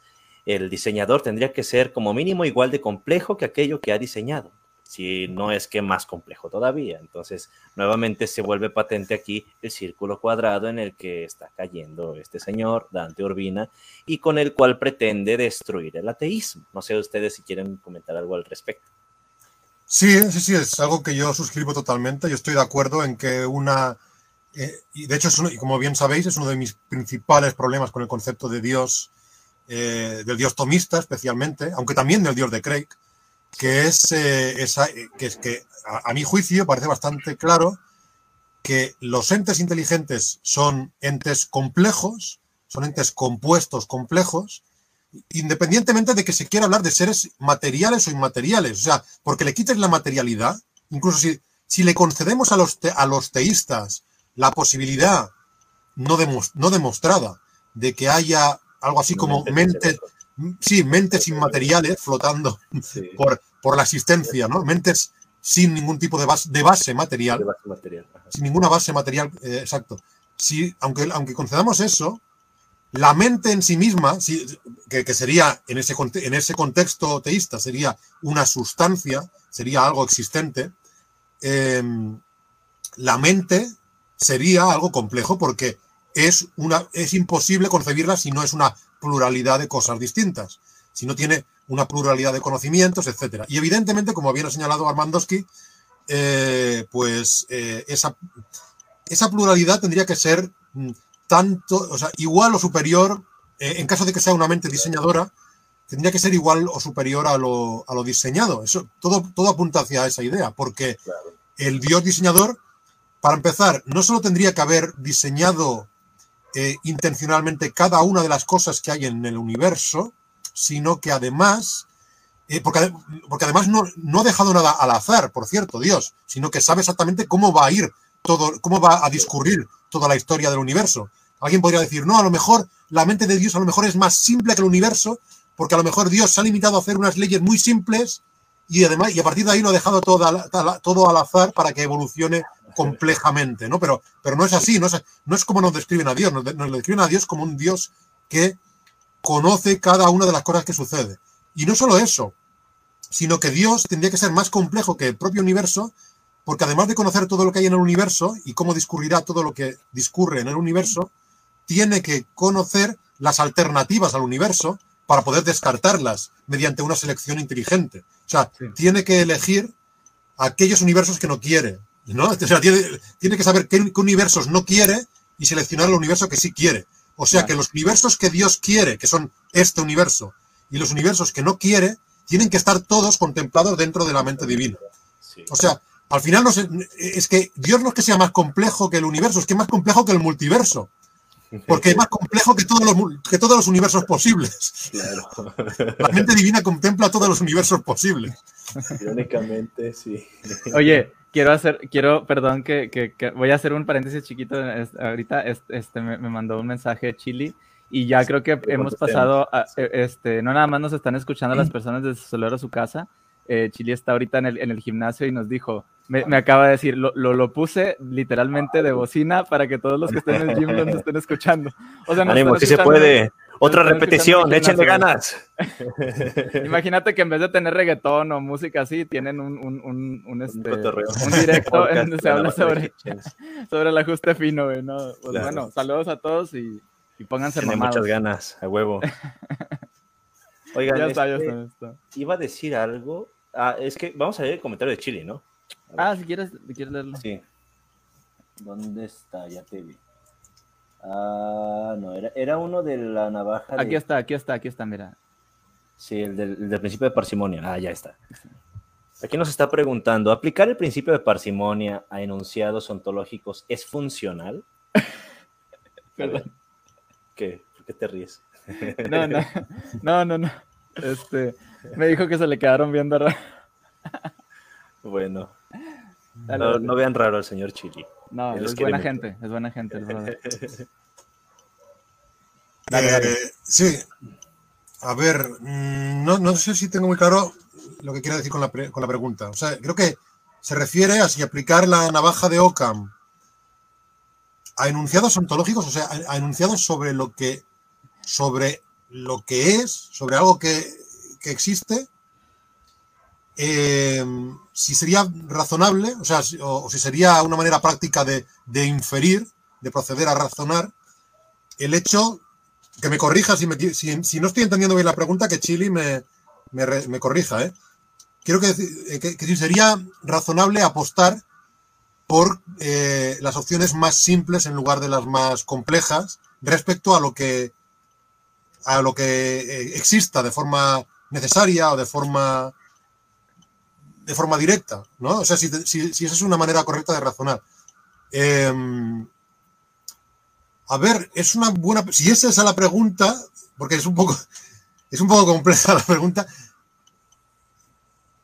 A, ver, esto, do meta, do, esto no sé lo que es ya. Ah, no, no sé qué sea, pero. Creo que es un poco críptico esto. Sí, es, aquí nos, está manda, nos, nos, está mandando señales ahí. Bueno, para la gente que nos está escuchando, el podcast se llama La Navaja de Hitchens y también tenemos de, de invitado a Aristarchus. Aristarchus, Aristarchus se escribe X. Aristarchus X, para que lo sigan. Sí. Bien. Eh, a ver, es verdad que la navaja de Occam se usa sobre todo para eh, entender cuáles son las causas más probables, las explicaciones más probables para un fenómeno. Pues... Eh, y, y, de hecho, muchos tomistas apuestan por la navaja de, de Occam para decir que solo hay una cosa absolutamente simple, que es la causa del universo, porque sí, es, porque es lo más simple, ¿no? Lo más, porque lo, lo, más sencillo es explicarlo con una única cosa. Lo que pasa es que no es una buena explicación para la pluralidad existente, no es una, una buena explicación que esa pluralidad existente haya sido resultante de una única cosa que existía de entrada, de forma necesaria. Y por eso yo, de hecho, apuesto por una pluralidad necesaria. Yo soy un pluralista. Yo, en lugar de seguir la vía de los presocráticos como eh, esto, ¿no? Tales de Mileto, Anaximandro, Anexímenes y Parménides, yo sigo la vía de Empédocles, que era uno, el primer pluralista presocrático, que decía que había cuatro cosas, los cuatro elementos. Yo creo que hay, a lo mejor hay más. Eh, Anaxágoras, Anaxágoras decía que había infinitas eh, sustancias, infinit, infinitos arjés. Eh, habría que ver. Yo, yo, yo me inclino por la vía del pluralismo por muchos motivos que he argumentado de forma detallada en otros, en otros ámbitos. ¿no? Sí, vayan a eh, o sea que sí, no sé si eso responde un poco a la pregunta, pero yo creo que... Es que de hecho aquí me, me salta algo porque cuando se habla de la navaja de Ockham es esta metáfora de que eh, William Ockham, Guillermo de Ockham, estaba rasurando las barbas de Platón, quitando las entidades que consideraba innecesarias y dejando una explicación ontológicamente más simple. O sea, es que no, yo también estoy tratando de entender exactamente cuál es su duda. No, no sé. Ah, mira, creo que, creo que sí que se la hemos satisfecho porque ha dicho a Ham. Ajá. O sea que a lo mejor ha quedado satisfecho. Bueno, okay. voy, a, voy, a, suponer que sí. Ya que nos digas, si, si, te quedó alguna duda específica, Chili, ahí nos dices. Este, pero bueno, eh, ah, aquí fíjate, ahorita estaba haciendo unos comentarios, eh, Meta dice, es que todo es ontológico, todo lo que existe es y todo lo que no existe tiene un motivo para su no existencia, por lo que todo se le aplica a la navaja de Ockham. O si te refieres a que si se pueden usar en, en entes metafísicos, entonces también es sí, ya que entidad existente es entidad más a tener en cuenta en causación, por lo que se sí. aplica la navaja de Ockham, dice. Sí, creo que sí, estoy de acuerdo con lo que plantea simplemente Meta. Sí. Oigan, quiero, quiero leer este comentario que nos deja Roberto, que es, nuevamente lo, lo comento, es quien propuso este directo. Dice, ¿saben qué sería gracioso? Que Dante viera este live y haga un video diciendo, esos de la navaja son unos estólides. Bueno, yo no sé, ah, bueno, ibas a decir algo, yo, yo ahorita digo una cosa. ¿Estólides? No ¿Qué, qué es estólides? Parece ser una palabra que él usa mucho, este Dante Urbina. No, yo iba a decir ah. una cosa. Alguien en TikTok no recuerdo quién fue, pero que se supone que es amigo de Dante Urbina, no sé, a mí me ha escrito algunas veces diciéndome eso, que es amigo de Dante Urbina, ¿no? Y que le va a decir que me conteste. Me fue a decir otro día este, este usuario que Dante Urbina me contestó, yo no sé exactamente a qué me contestó y cuál fue su respuesta, le dije que me mande el enlace para poder escuchar qué es lo que Dante Urbina me dijo, pero pues este, yo no me voy a poner a escuchar todo su podcast, ¿sabes? O sea, díganme exactamente dónde fue que me respondió para ahorrarme un poco de tiempo. No escucho ni los míos. No escucho ni los míos, no manches. O sea, este, no, ¿qué, ¿qué, les iba a decir? No, sí escucho podcast, pero este, pero pues si voy a buscar específicamente una cosa, sí apreciaría que me dijeran dónde encontrarlo. Ya nunca me volvió a decir nada este usuario, o, o, que yo sepa, no sé, porque luego de repente la gente comenta y ya este se dejan, se acumulan ahí las notificaciones, ¿no? Uh -huh. Pero, pero este, si ese usuario está en lo correcto y Dante Urbina me contestó, yo no sé dónde, porque sí sé que es en su podcast de Spotify, pero yo no sé si es lo mismo que sube a YouTube. Entonces, este, no sabré decirlo.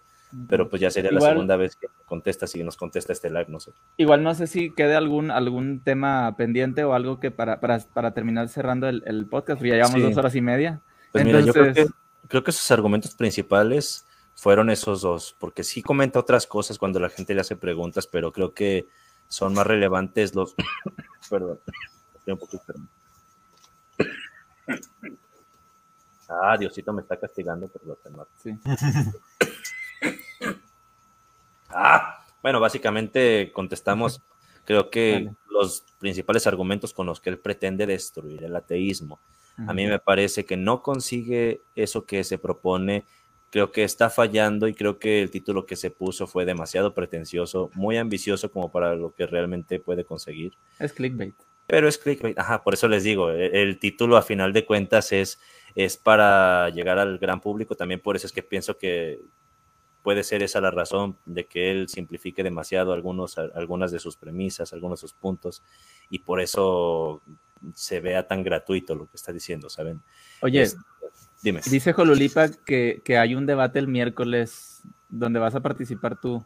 Eh, sí. Si quieres, dale, o sea, presente. Yo no sabía, digo, pues sería bueno pues saber. Que... El debate es precisamente sobre el ajuste fino, o sea que que, bueno, eh, profundizaré un poco más de lo que lo he hecho aquí, porque hay muchas más cosas que... Sí.